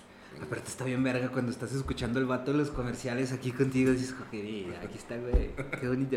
Es como cuando vieron, cuando, creo que en su momento nadie sabíamos quién putas era esa persona. Hasta que vimos el video, la de el número Telcel que usted marcó no está disponible. Ah, se la encuentra más la odiada de morra más odiada de México, güey. Fue como Ah, que. Rebeca Gómez. Ah, es esta hija de su perra. Sí. Pero, pero pues ahorita tengo un chingo de personajes distintos y comerciales aquí sentadas en your fucking face. Pero, ok, entonces, o sea, y O comerciales. sea, aparte del doblaje, o sea, me dedico a la voz. Ajá. Yo vivo de la voz, menos cantando. Entonces, si es doblaje... Qué buena también- analogía, güey. También hago comerciales de voz, o narrativas, audiolibros, todo lo que tenga que ver con la voz, menos canto. Me dedico a eso. ¿Cuál es el comercial más caro que has hecho? No nos digas números, güey. Pero que digas, el, el que, el que sí dije, voy a cobrar esto a la verga y te lo pagaron. Aunque te lo voy a decir y, y te voy a decir, fueron dos palabras Ajá. Y fueron seis ceros. Verga. O sea, no voy a decir el primer número, Pero seis Pues, ceros ajá, está de... Ay, nada, gran pesos colombianos, nada así. pero sí, ¡Wow! Güey, qué chido. y solamente por decir cuervo tradicional. Hay una, hay una historia, fábula, analogía de los botones del ingeniero. Se descompone una máquina en una pinche empresa. Y le marcan a un güey le dicen, oye, ¿cuánto me cobras por arreglar esta madre? No, pues, no sé, 10 mil pesos. No, está muy caro. ¿Cuánto me cobra? No, pues 5 mil pesos. Verga, no, está muy caro. Entonces llega un güey de 3 mil pesos, arregla la pinche máquina, queda para la chingada, pagaron 3 mil pesos. Le marcan al de los 10 mil pesos. Oye, güey, no, pues vente a arreglarla. Llega el de los 10 mil, aprieta un botón y la máquina funciona. Le dice, no seas mamón, güey, me estás cobrando 10 mil pesos por apretar un botón. Le dice, no, güey, te estoy cobrando 10 mil pesos por saber cuál botón apretar. Ujú. Esa es la diferencia, güey. Habrá gente que diga, nah mames, seis ceros por decir dos palabras. Es que no son las palabras, es cómo dices las palabras. Incluso cuando me voy a regresar un poquito en el doblaje, Ajá. que pa- con eso salir, ah, a mí me sale la voz de Homero. Ah, no está chido. O sea, te sale la voz, la frase. Oh, cerveza. Ok, no te sale eso. O, algo. Ajá. O la voz de Elmo. O Ya, de. sí, ¿Cómo sí, se llama sí. este, el típico del gatito? Garfield, O del Benito. Benito. eh. Benito. Ay, me sale. Ah, está Yo, chingón, te sale. Pero ahora, mantén el personaje. Ajá. Sí, no, pues no es lo Es lo mismo. mismo como tú dices. o sea, yo también puedo decir esas dos palabras, sí, pero transmite. Por ejemplo, la- locución que tiene otra cosa con doblaje. El doblaje es transmitir emociones, ¿Y la locución? vender, Persuadir. persuadir en mercadotecnia. La palabra, ¿cómo es en Nescafé? Yo no hago la voz de Nescafé. Es, ¿qué es el café? Cálido. Es Nescafé. La voz es cálida. Nescafé. La voz. Ah, yo haciendo mamadas y hasta me salí de. Pero bueno, güey, o sea, qué interesante porque justo, o sea, es toda una industria, inclusive, y nosotros también aquí que nos dedicamos a picarle a las voces cuando no se ven y todo ese tipo de cosas, sabemos que inclusive pues es un pedo, o sea, a ti te pagaron eso por decir dos palabras que estoy casi seguro que las repetiste como 78 veces. Si, o sea, si no es porque el cliente no le gustaba o quizá porque a No, ti y no te para que te digan, hazle como la primera de tu chinga, hubiera guardado. ¿Qué pasa, eh? Pasa sí, mucho. sí pasa, claro, sí pasa. Creatividad, hace ratito hablábamos, bueno, más bien mencionábamos algo en, en función de la creatividad. Eh, tú decías, no, pues yo soy un Spider- es un Spider-Man y te decía, no, pues es que esa madre ya está hecha. A ver, creo yo que la, o sea, en la creatividad tampoco no mames, no es encontrar el hilo negro. O sea, puedes partir... y Roberto Martínez la definía bastante bien, parafraseándolo, la creatividad es partir de algo, esto que ya está hecho, todo un proceso, algo diferente, lo que está aquí en medio es el proceso creativo, es la creatividad. No podemos partir de algo que no existe, no digan mamadas. O sea, ¿cómo inventas? Hoy en día, ¿cómo inventas algo nuevo, güey? Es más, chingón, inventé eh, el micrófono volador que no necesita cables ni nada. Chingón, ¿qué vas a ocupar? Un mini dron para que lo... Yo qué sé, güey. O sea, partes de cosas que ya existen. Entonces, esta palabra de, no, es que estás utilizando... Hay gente que lo llama inspiración, hay gente que lo llama referencia, hay gente que lo llama parámetro, hay gente que lo llama un piso, hay gente que lo llama un techo para no salirte de ahí. Pero tienes que partir de unos parámetros. Libros, canciones, aparatos, autos, todo lo que vemos. Todo está hecho. ¿Esa es tu definición? ¿O cómo definirías la creatividad? La creatividad es hacer lo que te importa como lo hacen los demás. Hacer lo que te importa como lo hacen los demás. O sea, a ti te Ok. importa el básquetbol, vas a ver cómo lo hace Michael Jordan y lo vas a emular o cual, el, el ejemplo que quieras. Ajá. Y te va a salir tu, Mm. tu estilo. Por ejemplo, lo Claro. que- lo, que, le platicaba a, a, A Rigel. a Rigel, de- del pintor de Nava. Y dije, güey, tu respuesta, si tú me lo hubieras dado y hubiera sido mi maestro en ese entonces, hubiera sido totalmente diferente. ¿Qué güey? Me dice, oye, ¿y si tú pintando Spider-Man, Dragon Ball, hubieras sacado tu estilo? Voilà. De eso se trata. Ya, ah, mezclé el anime con el formato cómic. Hmm, se le algo nuevo. Bueno, ish. Vaya, por ejemplo, en el arte corporal, en, en- en el mundo del tatuaje, pues así han surgido todos los estilos y géneros de tatuaje que hay, desde tradicional, neotradicional, chicano, blackboard, eh, letter- lettering, et- etcétera. O sea, se parte. Es como si dijeras, ah, pinche Belinda, güey, ya existe el pop. Voy a hacer una analogía muy mamona. El arte es como un licuado. Tú le vas a poner lo que se te hinche la gana, pero lo la, la nutrición va a ser para ti. Luego es que aparte, y claro, güey, me hace todo el sentido del mundo, güey, porque luego decimos, no, deberías de ponerle nuez y una manzana para la fibra. Y si yo quiero, ¿Y si yo quiero poner una ciruela? Al tuyo, ponle nuez y manzana y ponle una pinche cereza y ponle un O, pedacito me, de o- chile o le si voy quieres. a poner ese y, ah, tenía razón, pero yo ya decidí. Mm. Yo ya no me quedé con, ah, ya no. Es que me dijo que, que con piña no. Porque nos encanta también irnos con la corriente y nos encanta normalizar puras mamadas y nos encanta hacer lo que hacen los demás. Por eso hay, hay procesos y hay gente y hay momentos como muy, muy disruptivos que, que rompen un poquito como con esa sinergia. Eh, inclusive hace poquito estuvimos en Puerto Vallarta dando unas conferencias y la conferencia yo la escribí en función de ser disruptivo. Porque hoy en día lo, lo más difícil de obtener de alguien es su atención, sobre todo en redes. Más. Entonces hay tanto tráfico, hay tanta información, hay tanta pinche cosa que es muy difícil captar la atención de alguien. ¿Cómo la captas? Siendo disruptivo. ¿Cómo, cómo y qué es ser disruptivo? No, hay que partir de ahí, etc.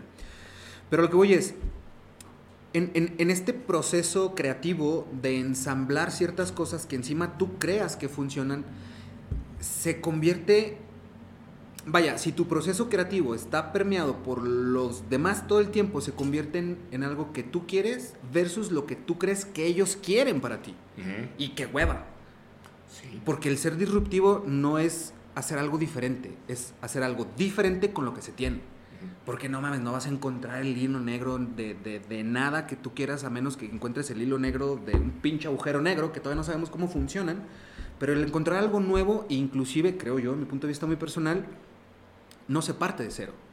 ¿no? Se parte de toda una estructura que ya estaba establecida, que ya estaba pre o preestablecida para generar. Es como este pedo. ¿Tú sabías que los, em, los Tesla, los coches Tesla, tienen su código abierto? Haz un Tesla. Ok. O sea, ahí está. Si, si lo buscas en internet, así de eh, el código de, de su puta madre para el Tesla, te va a salir. güey. Hasta el pinche manual de cómo hacer un Tesla. Hazlo. Como la, los, eh, cuando bajas el, el archivo de la impresora 3D, que ya te viene todo el fin. Nada más hazlo. Justo. Ok, ok. Hazlo. Pero no tenemos las herramientas, la tecnología, la infraestructura para hacer un Tesla. Ahí está la información, pero la tecnología y las herramientas no las tenemos. Entonces, es como estos TikToks que de repente sacas los de, ok, voy a juntar mil crayolas y luego les voy a poner un pinche barniz encima y luego la voy a cortar y voy a hacer una guitarra bien verga. Si sacas esos Sí, sí, sí, TikToks, sí. los hacen ver bien fácil, güey. Pero no, güey. Pero nada mames, o sea, el vato tiene un taller donde tiene dos millones de pesos ahí metidos con unas cortadoras y dices, güey, o sea, Eso sí, se me hace medio gacho porque en 15 segundos te lo hago ver posible cuando detrás hay una producción de meses. Que posible es, o sea, me queda claro que es, posible. Pero no te lo, te lo hago creer que es posible en 15 segundos. Mm. Cuando llevo una producción y edición de un mes. Justo, en procesos no tienes que dejar que el pinche barniz seque do- dos semanas para que... el- o sea, todo ese tipo de Sí, cosas sí, que sí. dices, mira, huevo, es posible, Claudia, vamos a hacer una guitarra de esas. Y Claudia me va a decir, cállate el hocico, güey, pues ¿cómo te la hago? Yo le llamo eso publicidad, como diría este Odindo Perón, publicidad para público pendejo. Porque, porque lo crees posible. ¿Cómo era su... De- Exceso- de- no, de, mm, creencia. Pensamiento- de pensamiento mágico, mágico, mágico pendejo. Aquí es consumismo mágico pendejo. Porque estás consumiendo algo que tú crees que es posible. Es posible, pero no con la posibilidad de esos segundos. Como las rutinas. Que también para todo hay target, ¿eh? O sea, yo creo que muchas veces nos hemos preguntado así de, güey, ¿quién va a comprar eso? O sea, no sé, vas pasando por Costco y ves un coñac de 22 mil pesos y dices, güey, ¿quién se toma 22 mil pesos, carnal? Hay gente que... le- Sí. hay gente O sea, que- para todo hay mercado, si no, no existieran esas cosas, ¿no? Para todo hay target. Porque inclusive, verga, güey, ahorita me llegó ese flash eh, bien corto cuando vivía en España. ¿Conoces una marca, no sé si todavía exista, eh, de películas para adultos que se llama Private? Private, ajá, la francesa. De no, es española. ¿No era francesa? Bueno, es que yo tenía un amigo que doblaba las películas porno en esa madre. Y pues estamos en España. Yo la conocí como Private. Ah, Y private, Private. ajá, private. Y este vato hacía doblaje porno, güey. Sí, sí hay. Y me decía, güey, estoy hasta la verga. Le pagaban muy bien, pero decía, pues, güey, ya no cojo a gusto. Porque le pierdes el encanto. Bueno, nunca me ha pasado. Afortunadamente nunca he querido no coger. Pero este vato sí decía, es que, güey, pues evidentemente estás todo el día. Yo doblo tres, cuatro películas al día. Son cuatro o cinco diálogos. Lo demás es pujar. Y, oh, sí, qué rico. ah, ah. Y decía, güey, pues tienes que estar ahí viendo para cuando avienta a los chamacos y que, a ver, ponte así, ahí te va. Dice, güey, llego con mi vieja, ya no se me antoja, cabrón. Es como, a mí se me figura que es este pedo de ten cuidado con lo que deseas porque se puede convertir en realidad. Sí. Que dice, güey, imagínate ver chichis todos los días, todo el día. El ginecólogo. Perdón. Pero a ver, el ginecólogo yo creo que lo ven desde un ámbito distinto, ¿no? Ya no lo ve con morbo sexual, sino un, un tema No, pero profesional. aquí me voy, voy a, me voy a robar una, un- un- una línea de Friends. A ver si me- ujú. Está Rachel en el hospital y le gusta un doctor. Ajá. que es ginecólogo. Sí. Y dice, cuéntame, ¿cómo es ser ginecólogo? Y ella es, eh, eh, ay, ¿cómo se llama? Ay, camarera en, en- en Central, Central Park. Ajá, y le dice, imagínate que eres camarera y sirves café todos los días. Lo único que quieres llegar a tu casa es no tomar una taza de café. Entonces, cuando eres ginecólogo, lo único que no quieres llegar a tu casa es ver una pucha. Entonces, Justo, güey. no sé si pasa. A ver, a mí me maman las pizzas. Ah, ok. Y las puchas también. Pero si yo me como una pizza todos los días por un mes, voy a acabar aborreciendo las pizzas. Por ejemplo, a mí me preguntaron hace poquito. Estaba saliendo con una chica y la tipo. ¿qué libros lees? No, sí, sí me gusta leer un chingo. ¿Y qué has leído yo? Tengo un chingo que no leo. O sea, tengo una pila de siete Mm. libros que no he leído. ¿Pero por qué? Porque todos los putos ya estoy leyendo. Cuartillas, cuartillas, cuartillas, guiones, guiones, guiones. Y lo último que quiero hacer es leer. Incluso ver la Claro, tele. pues yo ya no quiero ver una pantalla. Ya ni quiero aprender nada. Yo ya empiezo a pendejar en, en Instagram, en TikTok, pero ya no ver una Ya serie. no estar en, en diálogos en línea. Ya así. nada. Porque ¿qué serie Claro, ves? Pues yo veo la ley y el orden, o sea, de las viejitas, ¿no? pero, o sea, pero ya no veo una serie de ¿qué? Juegos de Tronos, la nueva. Yo, Ujú. "Uf, la nueva de, los anillos. Porque trabajé en ellos, o sea, no trabajé en ellos, pero si trabajaste en un episodio que dices, ya vi un episodio, ya no quiero. O sea, no que acabes harto, pero, pero pues si quieres otra cosa, ¿no? O al menos quieres consumir otra cosa que no sea eso. Y digo, ahorita me llegó ese flash de... Verga, ¿y cómo se llamaba? No me acuerdo cómo te llamas, güey. Ojalá estés viendo. Según yo es Pascual. No, no me acuerdo. Porque era un güey, de, de hecho, de Marruecos. Que estaba viendo en España, nos hicimos compas y era como este güey acabó terminando doblando porno de private. Porque si le decían todos, no, hombre, tío, que vengo del private hasta arriba de pollas. Y yo... mm, Cool. Qué bueno, güey. Pero sí, sí, sí tiene como, como, pues que ver, pues, que tanto consumes algo y justo, o sea, ten cuidado con lo que deseas porque se puede convertir en la idea. Me dije, ah, güey, está bien verga comer pizza todos los días. Concedido, pum. No, ya quiero otra cosa. Por ejemplo, ser director, la película la terminas odiando. Porque la vez, o sea, una película te puede durar dirigiéndola una Güey, semana. no te vayas tan lejos, ser editor, cabrón.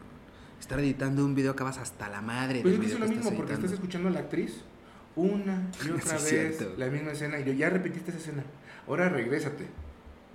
Y después sigue el personaje que le contesta. Pues estás viendo la misma escena. Es lo mismo Ujú, editar. ujú. Una y otra. Y si el actor o la actriz viene bien pendejo o no tan lista, Que era lo que te decía hace rato, que, Tú- o sea, tú me lleva-. Me lleva de la verga, son dos palabras. Sí, pero a veces pasa. A mí me Sí, pasa. claro. Que le, le decimos el Waterloo de guerra, de, de Ajá, Waterloo, ajá. pero es Waterloo. O sea, que a todos nos pasa un Y Waterloo. ahí, ahí te atoras. No te, te atoras, no dices, este, te, o, por ejemplo, yo no acepto llamados después de las nueve y media. Ok. Por, no porque no pueda, sino porque sigo con mi voz huevona. Esa voz de... No gesticulo La igual. de, de Friends, güey, cuando Friends está en. Cuando Friends, cuando Chandler lo mandan a no sé dónde vergas, güey, que está en el hotel y que suena en la mañana el teléfono y Chandler así de. Hello. Hello. ¿Sabes? Sí, Como- pasa. Si no, no, no te puedes deshacer de eso. Como que tiene que calentar, ¿no? Me Sí. imagino. Tiene sí, que. Sí, totalmente. Incluso si no te Casi, casi como. Me van a decir que no, pero me vale madre. Casi, casi como un cantante. Mm. O sea, si cuidas un chingo de que no tomar cosas frías. No de- tan caliente, porque si de repente. O si sales a un concierto, no grites. ¿Fumas? No. ¿Tomas? Ah, es- Pero sí, por ejemplo, el la típica crudita, que sigues Ajá, 5, ajá. pero sientes como... Ya. ¿Hay alguna, por ejemplo, en, en- en los contratos que tú tienes para una serie, una película, un episodio, hay como una cláusula, sacas, por ejemplo, güey, las a los futbolistas no dejan que se la jalen tres días antes de un partido. Por eso las concentraciones, o sea, literal, literal, no te la puedes jalar, cabrón. Porque pierdes físicamente su pinche. Y están sus cláusulas. Bueno, afortunadamente ya... ya, ya Tú sí te la puedes jalar. Sí. y, y científicamente está ya, ya comprobado que eso no sirve. Eso es falso. Pero bueno. Ya ve, se la pueden jalar un chingo antes de jugar partidos. Pero tienes algún, o, o hay alguna cláusula que diga, no Sí. puedes hacer esto. No puedes más bien hablar del proyecto o lucrar del De confi- proyecto. confidencialidad, ¿no? Ah, primero es confidencialidad. Digamos, si yo grabé hoy una película, no puedo decir nada. O si hoy grabé algo, no puedo decir Claro. nada, ni subir, ni tomar una foto, nada. Sí, totalmente. Nada. Incluso ahí viene la cláusula, si dices algo, Disney, bueno, Disney, no, Disney, no, mm, ay, de videojuegos. Activision. Ah, ajá. Activision te demanda, si hablas, Activision te demanda por 5 millones de dólares. Verga. Entonces, ¿para qué? Pues mejor te calles. ¿No? Como el güey de España. O si te andan estorbando 5 millones de dólares, pues abre el hocico. ¿A quién? ¿no? Porque pasa mucho y en España se les salta el hocico. Entonces, está eso del de confidencialidad. Y dos, nosotros fi- firmamos de que no podemos lucrar con algo porque no es de nosotros. Ya. Pero. Lucrar en el sentido de que yo soy la voz oficial. Ajá. No, hay, no hay voces oficiales. Sí, en la conferencia, Mark Pokora, voz oficial de las chicas. O sea, no se puede. Pueden usarlo para marketing, para jalar gente. Pero así, tal cual tú no eres la voz oficial. Tú- o sea, ningún actor original o de doblaje Tiene su, su doblador oficial. No, a veces sí puede ser de que ya eres continuo porque pues, le- te, te queda muy bien. Oye, pero luego también salen muchos imitadores oficiales, ¿no? El imitador oficial de Juan Gabriel. Cállate a la verga, ya se murió el señor, güey. Déjenlo descansar en paz. en su Instagram, Julio Red, es su oficial. Ajá. Pero es, es por marketing, ¿no? Pero no hay una voz oficial, no hay un contrato de Warner, quiere, eres la voz oficial de, de La Roca, ¿no? Por eso puedes ver cualquier película doblada y Ryan Reynolds es de ¿eh? Toño y después es Arturo Mercado y así. O soy yo. Y hay actores en específico, o sea, no sé, güey, que eh, Ryan Reynolds quiera que nada más tú lo dobles. Según O sea, ¿lo puede pedir el vato? Según dicen, comadre. O sea, ya ves que luego es de que, ay, las mamadoras así de, ay, ojalá mi película la interprete Pichi, no sé, güey. Nah, bueno, según, Sandra Bullock. según dicen, comadre, que Brad Pitt escogió a Ricardo Tejedo, ¿no es cierto? Este, también dicen, pero, Pero, güey, ¿quién lo dice? Pues Ricardo lo va a decir, güey. Pues a huevo le conviene, ¿no? pero pues. Pero, pues- Lo que yo sí hago, es de que yo sí les escribo a los actores que yo hago. Ajá. A veces no contestan, a veces no les gusta. Ah, órale. Pero de repente sí pega. Sí.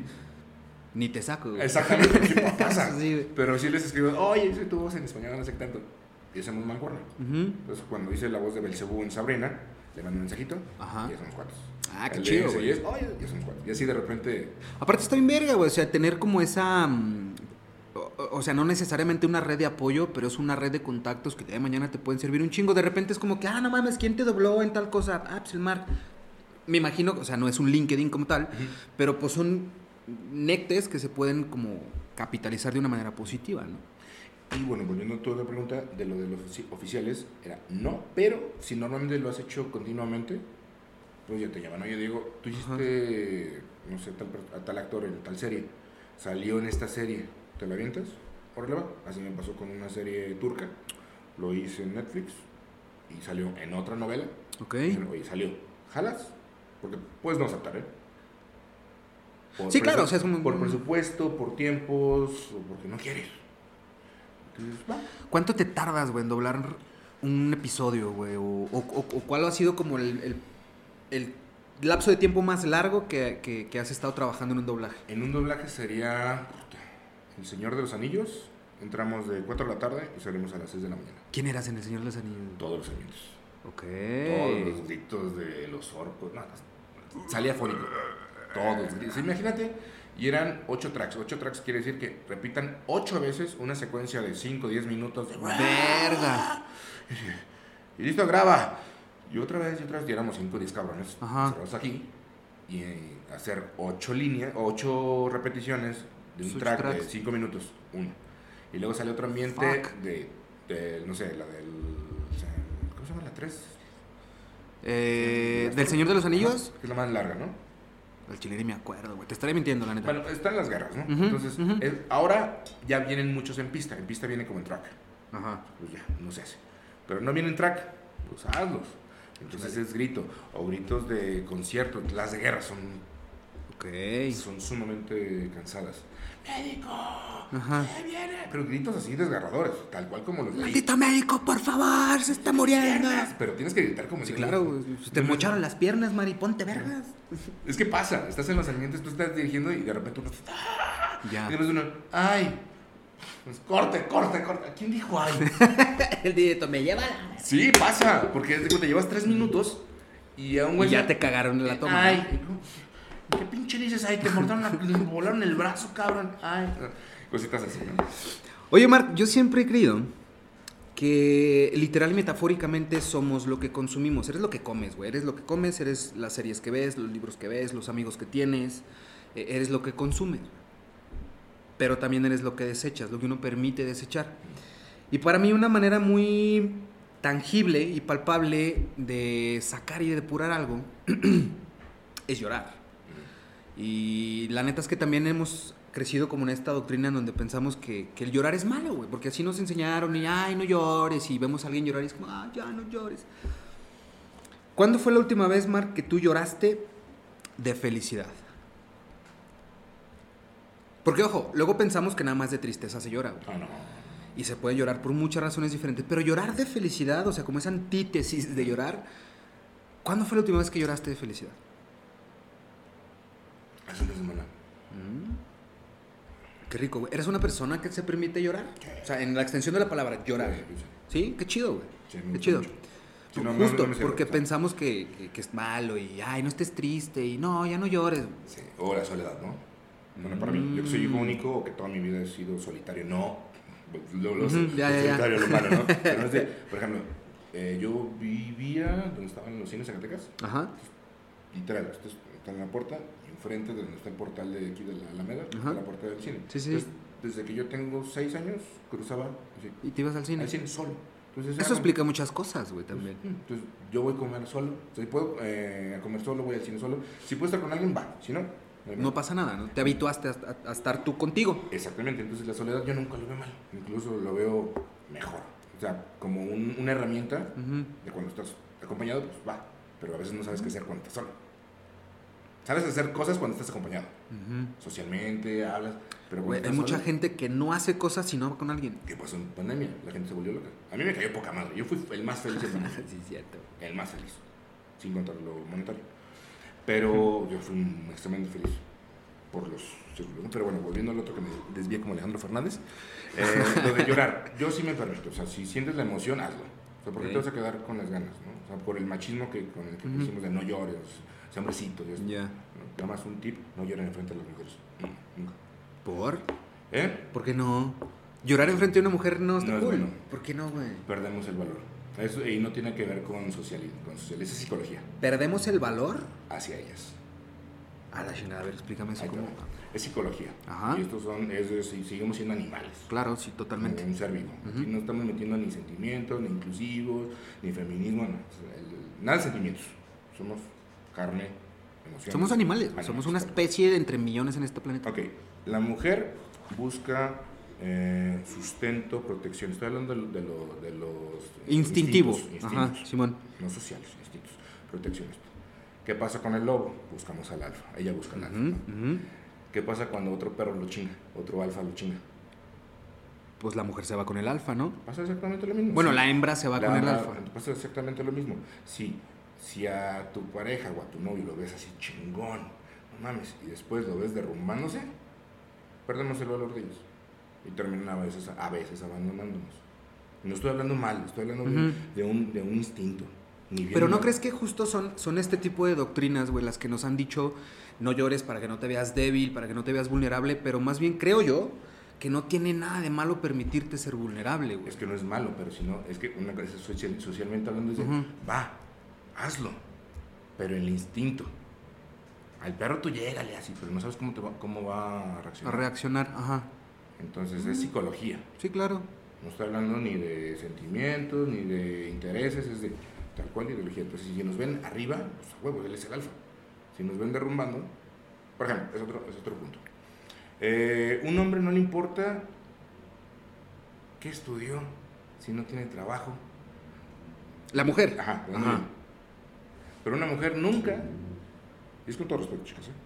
nunca Y las dos aquí de, a ver, ¿qué va a decir este Sí, pendejo? este, una mujer nunca, estoy hablando nunca, no, no generalizo, pero la mayor parte del tiempo la mujer nunca va a levantar un hombre desde abajo para arriba. Normalmente ya quiere alguien hecho. Eso es psicología. O sea, sí tiene sentido, o sea, si, si estiramos como que mucho la liga, pues tiene sentido y es más de lo mismo en este... Pues a una mujer eh, sí, sí le importa que ganas, que estudiaste, que esto, pero...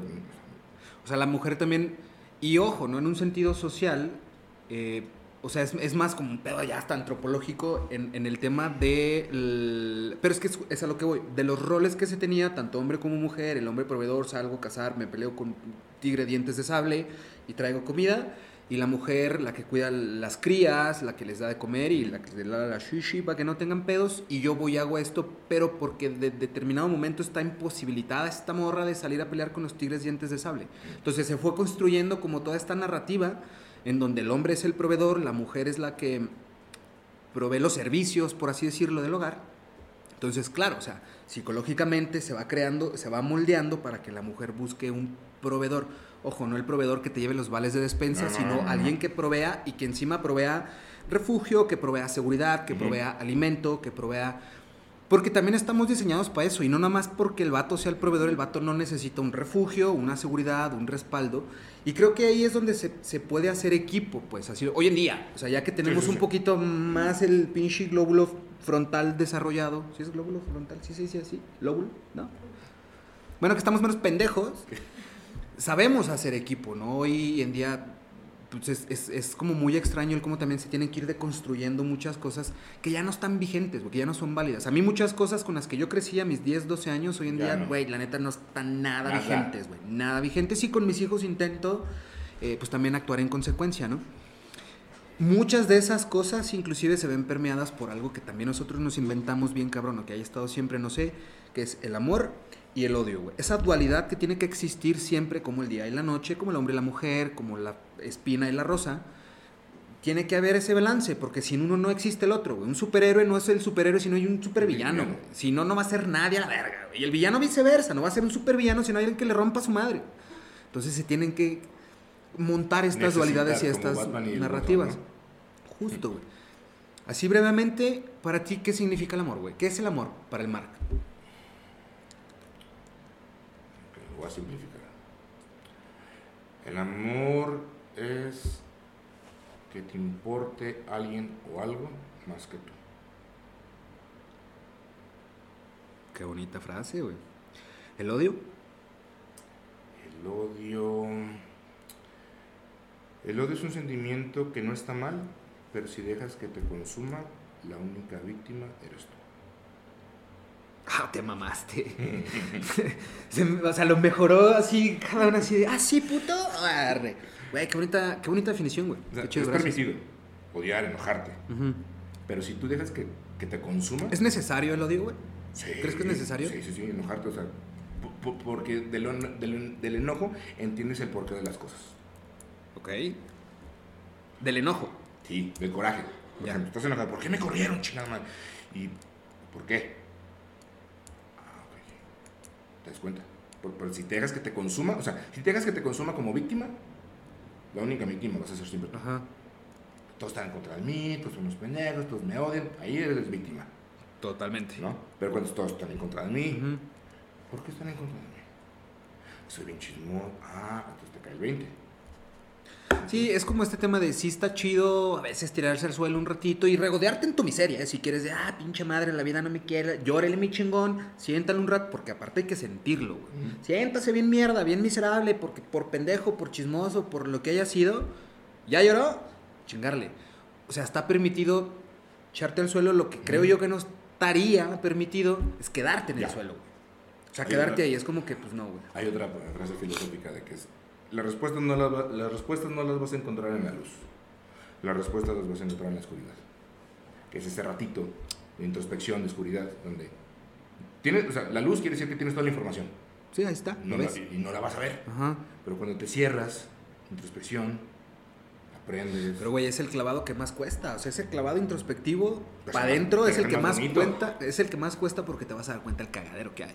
Pues es más bonito. Totalmente de acuerdo. Pero, digo, en su momento yo, por ejemplo, que también estaba pasando por una situación emocional muy compleja, yo buscaba un chingo de respuestas acá, hasta que un momento dije, no las voy a hallar allá afuera, güey. El pedo está allá adentro y vamos viendo qué pedo. Entonces, es Pero- un proceso, güey, pero cuesta. Lo que a veces pasa con terapia, No estoy generalizando terapia. Ujú. A veces pasa. eh, Yo como que me pasa. Tienes una bronca con novio, trabajo, escuela, lo que quieras. ¿En quién recurrimos? En amigos. Ajá. Los amigos te van a dar su, Perspectiva. su perspectiva, su contexto, más no la solución. Nope. ¿no? Entonces, cuando te sientes mal, tengo COVID, tengo cáncer, no vas con tus amigos, vas con el.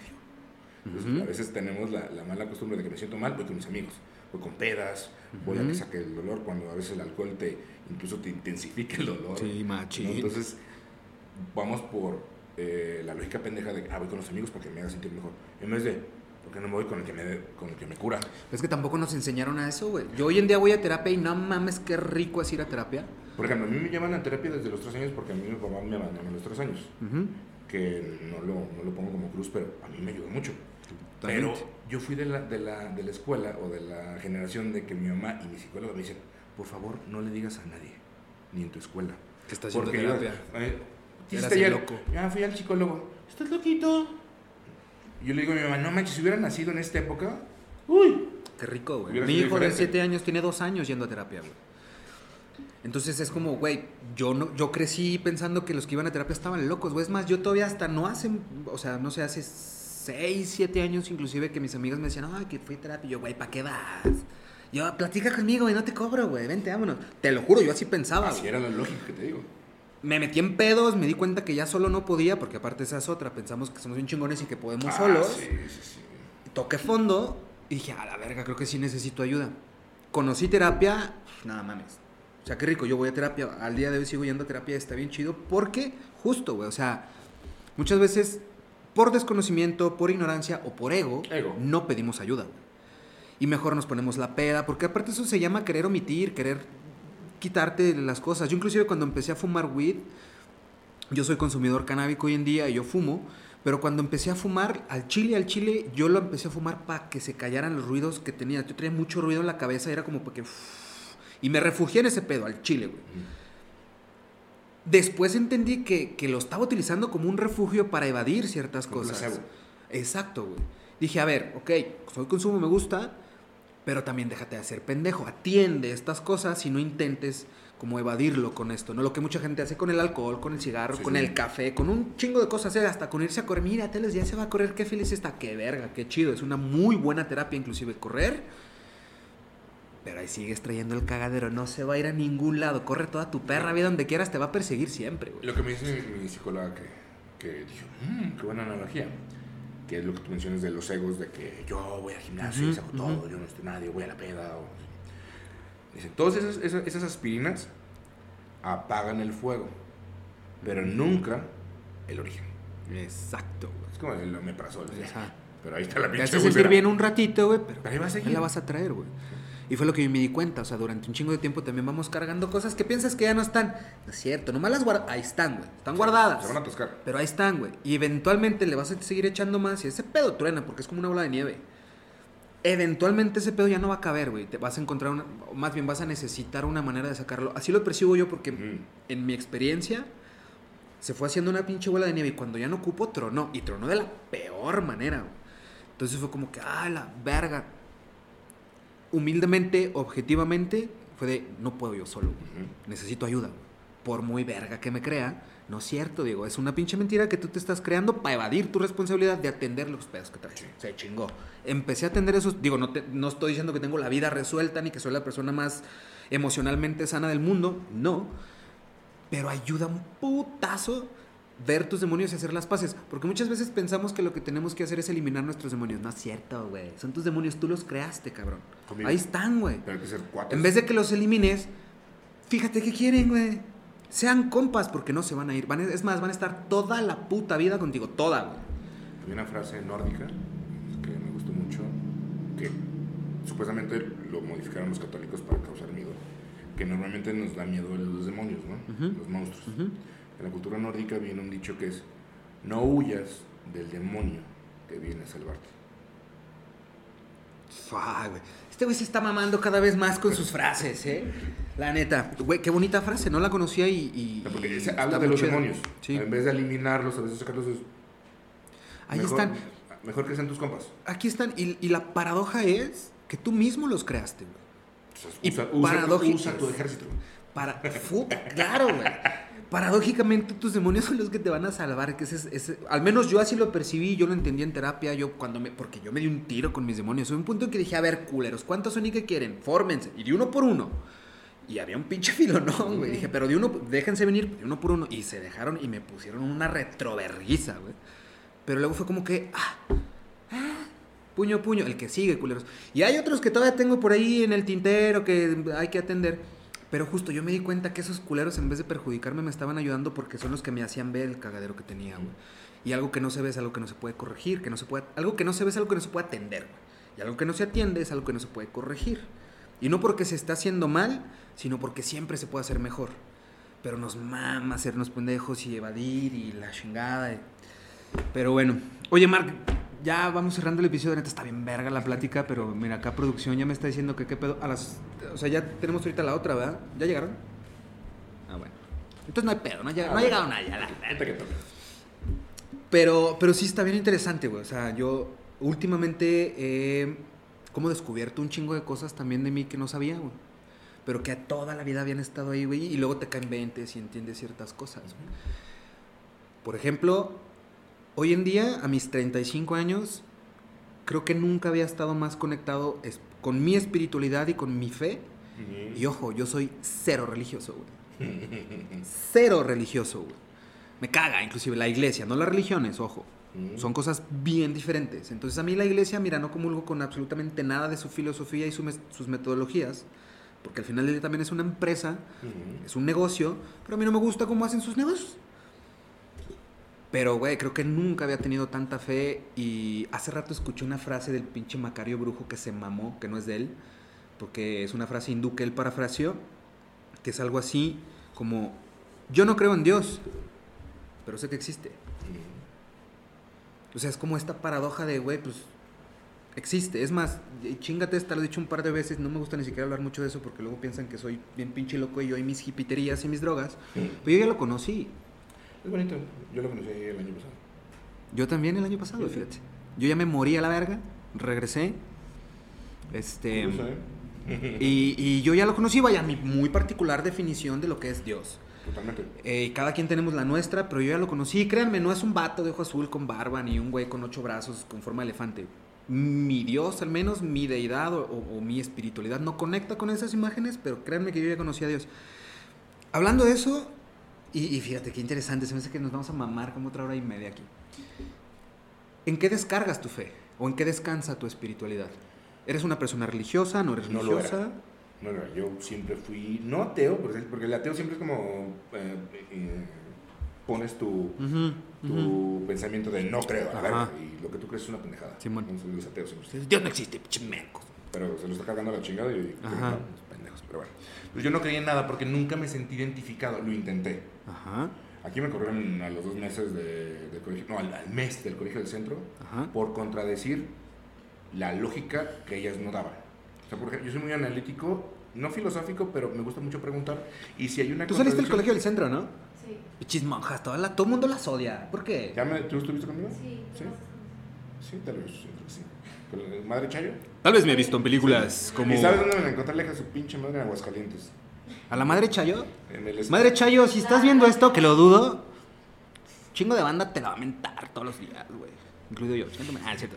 Por ejemplo, este, si hay algo contradictorio con tu discurso, no te voy a atacar, te voy a decir, oye, pero tú dijiste esto, ¿qué onda? Nada más para entender. Entonces estábamos, me recuerdo muy bien, era la clase de biología, estábamos eh, tocando la- el tema de la teoría de Darwin, Ok.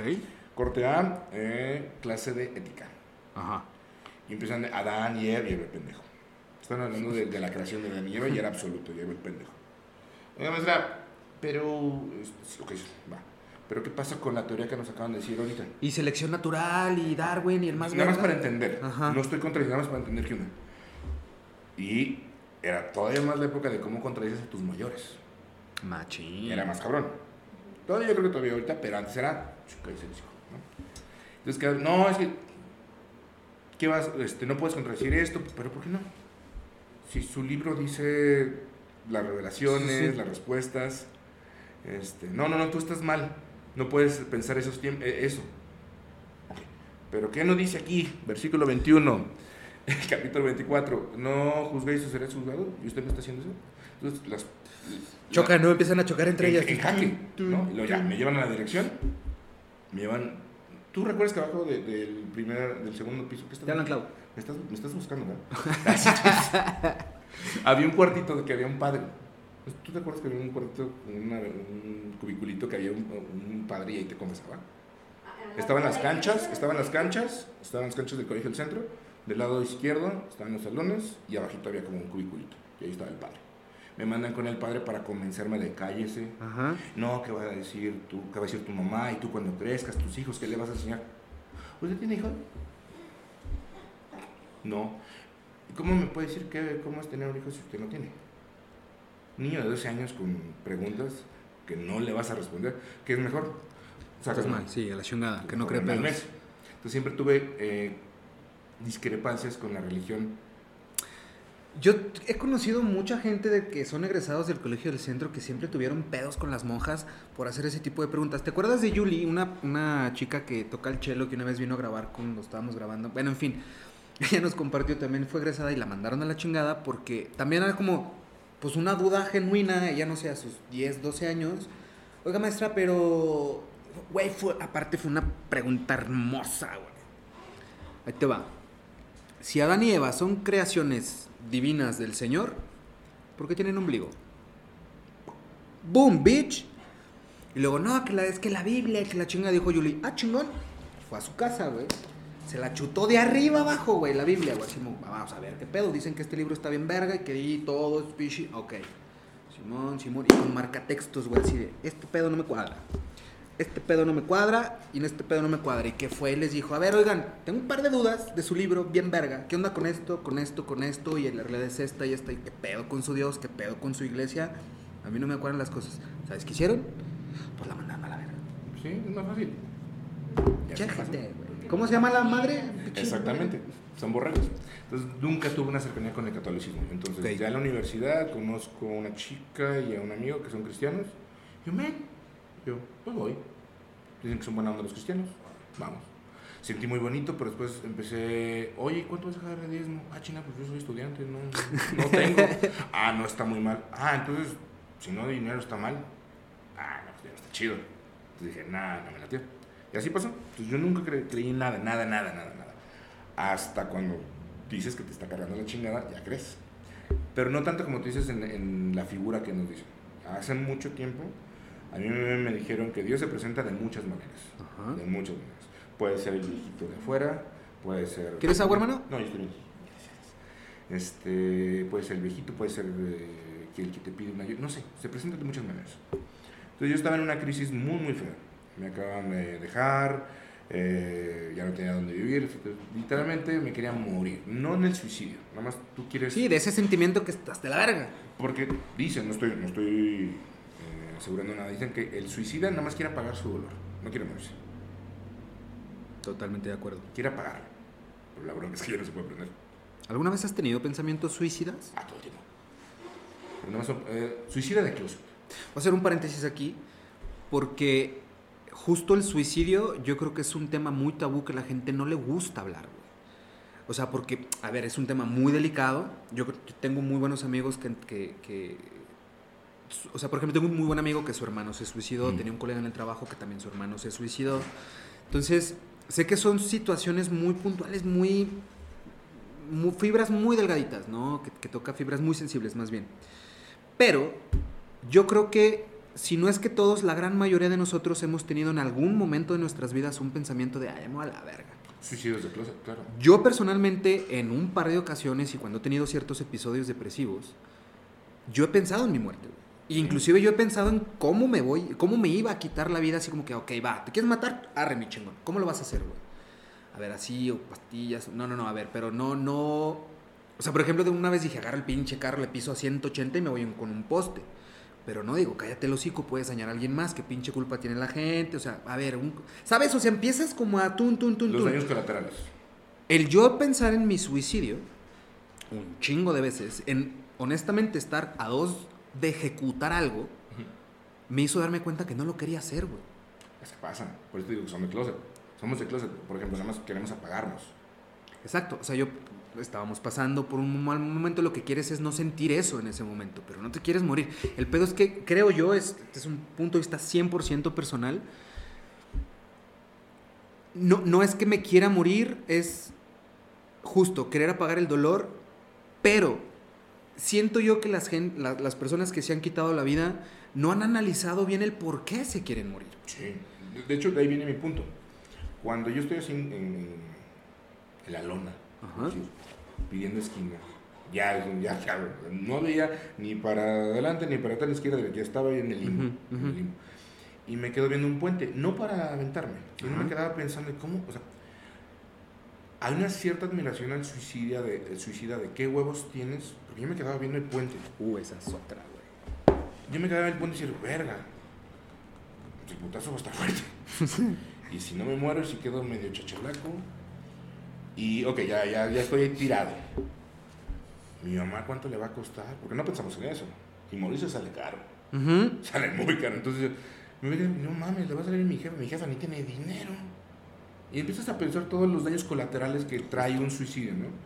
Y las culpas. pero me queda viendo el, el, el, el- el puente, físicamente, ¿no? Como película triste. Y en eso me llega un, un mensaje que yo le llamo ahí un, mi ángel de la guarda. Ok. Me llama Gerardo Reyero. Que Gerardo Reyero es la voz de. V de Vendetta Ajá. o Freezer, ¿no? que para mí es la voz más elegante que puede existir. Está bien verga, güey. Simón, Simón. Y lo amo, te amo Gerardo. Él este, me mandó un mensaje diciéndome, no sé qué pasó. Una voz me dijo que, que no lo estás pasando bien. ¿Te puedo llamar? En ese momento, ¿qué dices? Sí. Ahí lo conocí. Ok. Ahí pude conocer a Dios. No él, sino te lo mandan. Y ahí dices, wow, está en todos lados. Claro, güey. Entonces yo me quiebro porque pues, es una epifanía muy bonita, muy bonita, no es de sufrimiento. Qué chido, güey. Qué bonito, cabrón. wow, o sea, está en Gracias por, por compartirlo, güey. No, Gracias. no, yo lo comparto porque no me da pena decir, estás aquí. ¿no? Sí, sí, sí.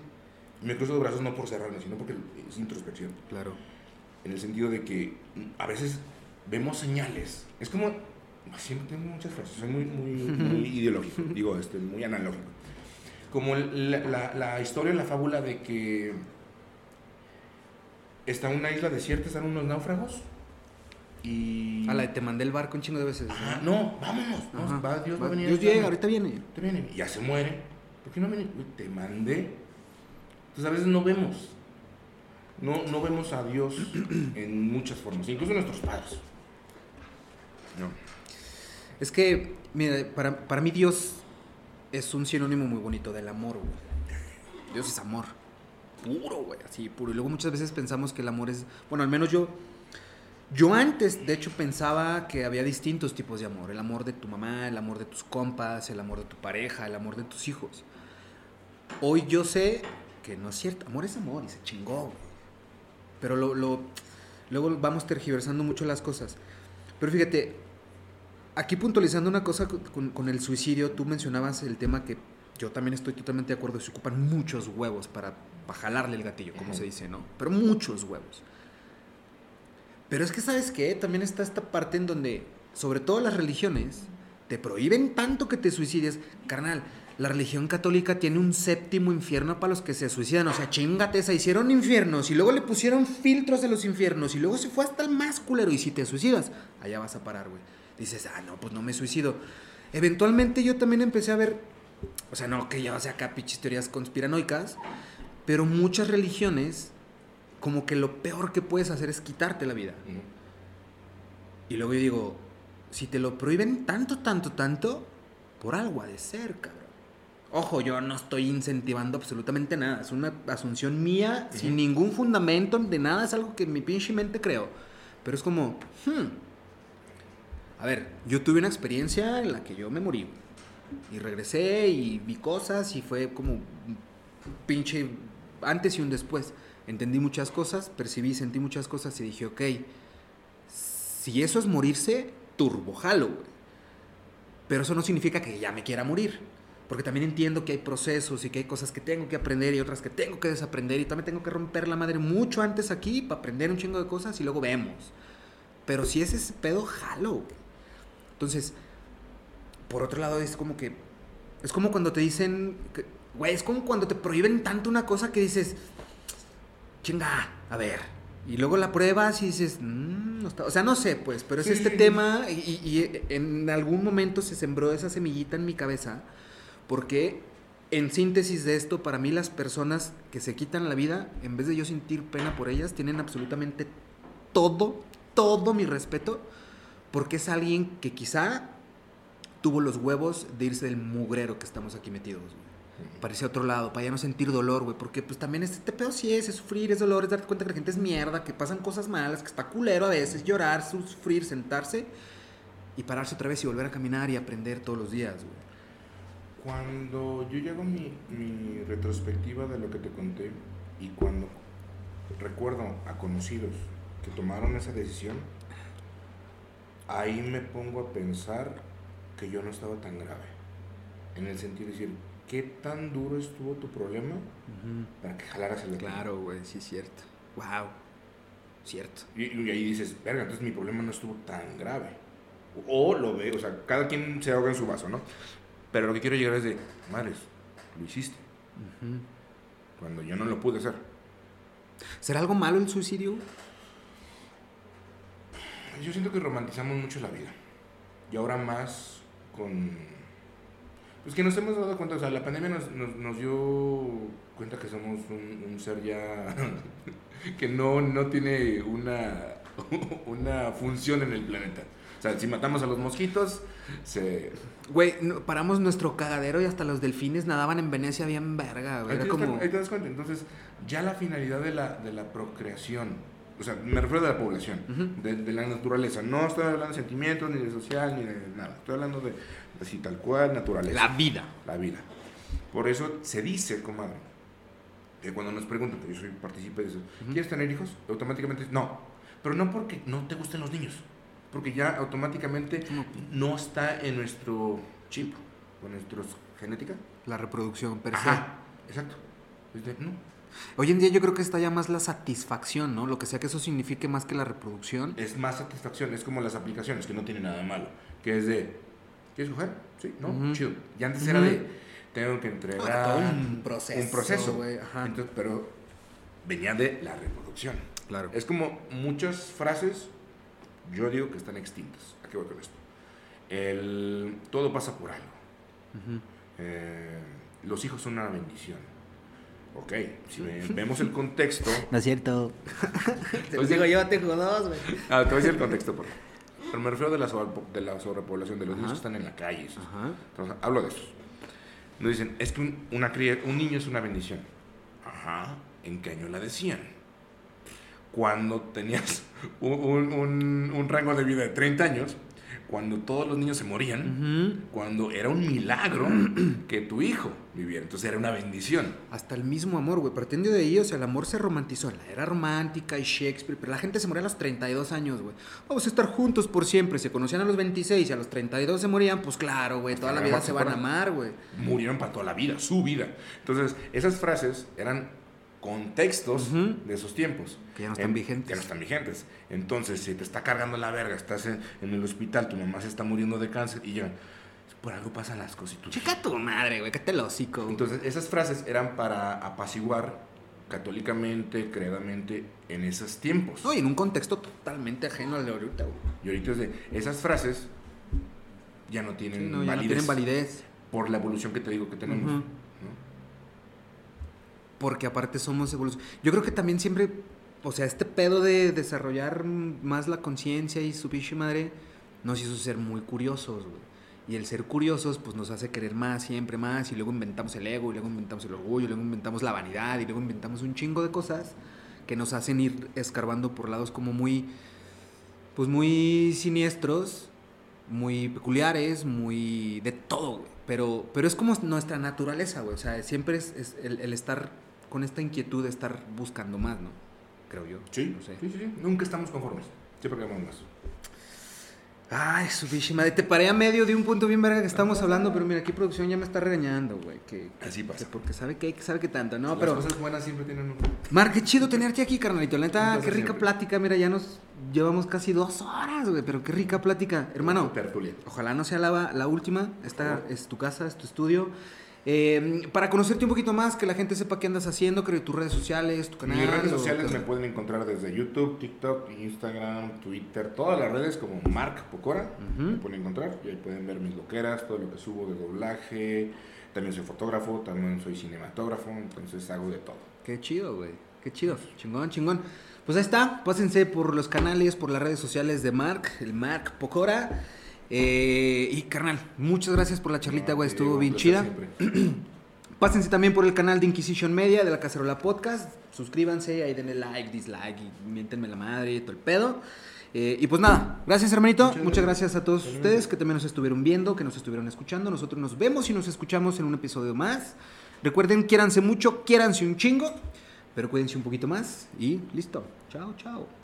Bye. Corte, señorita productora. ¿Ya llegaron? Abriendo el vino.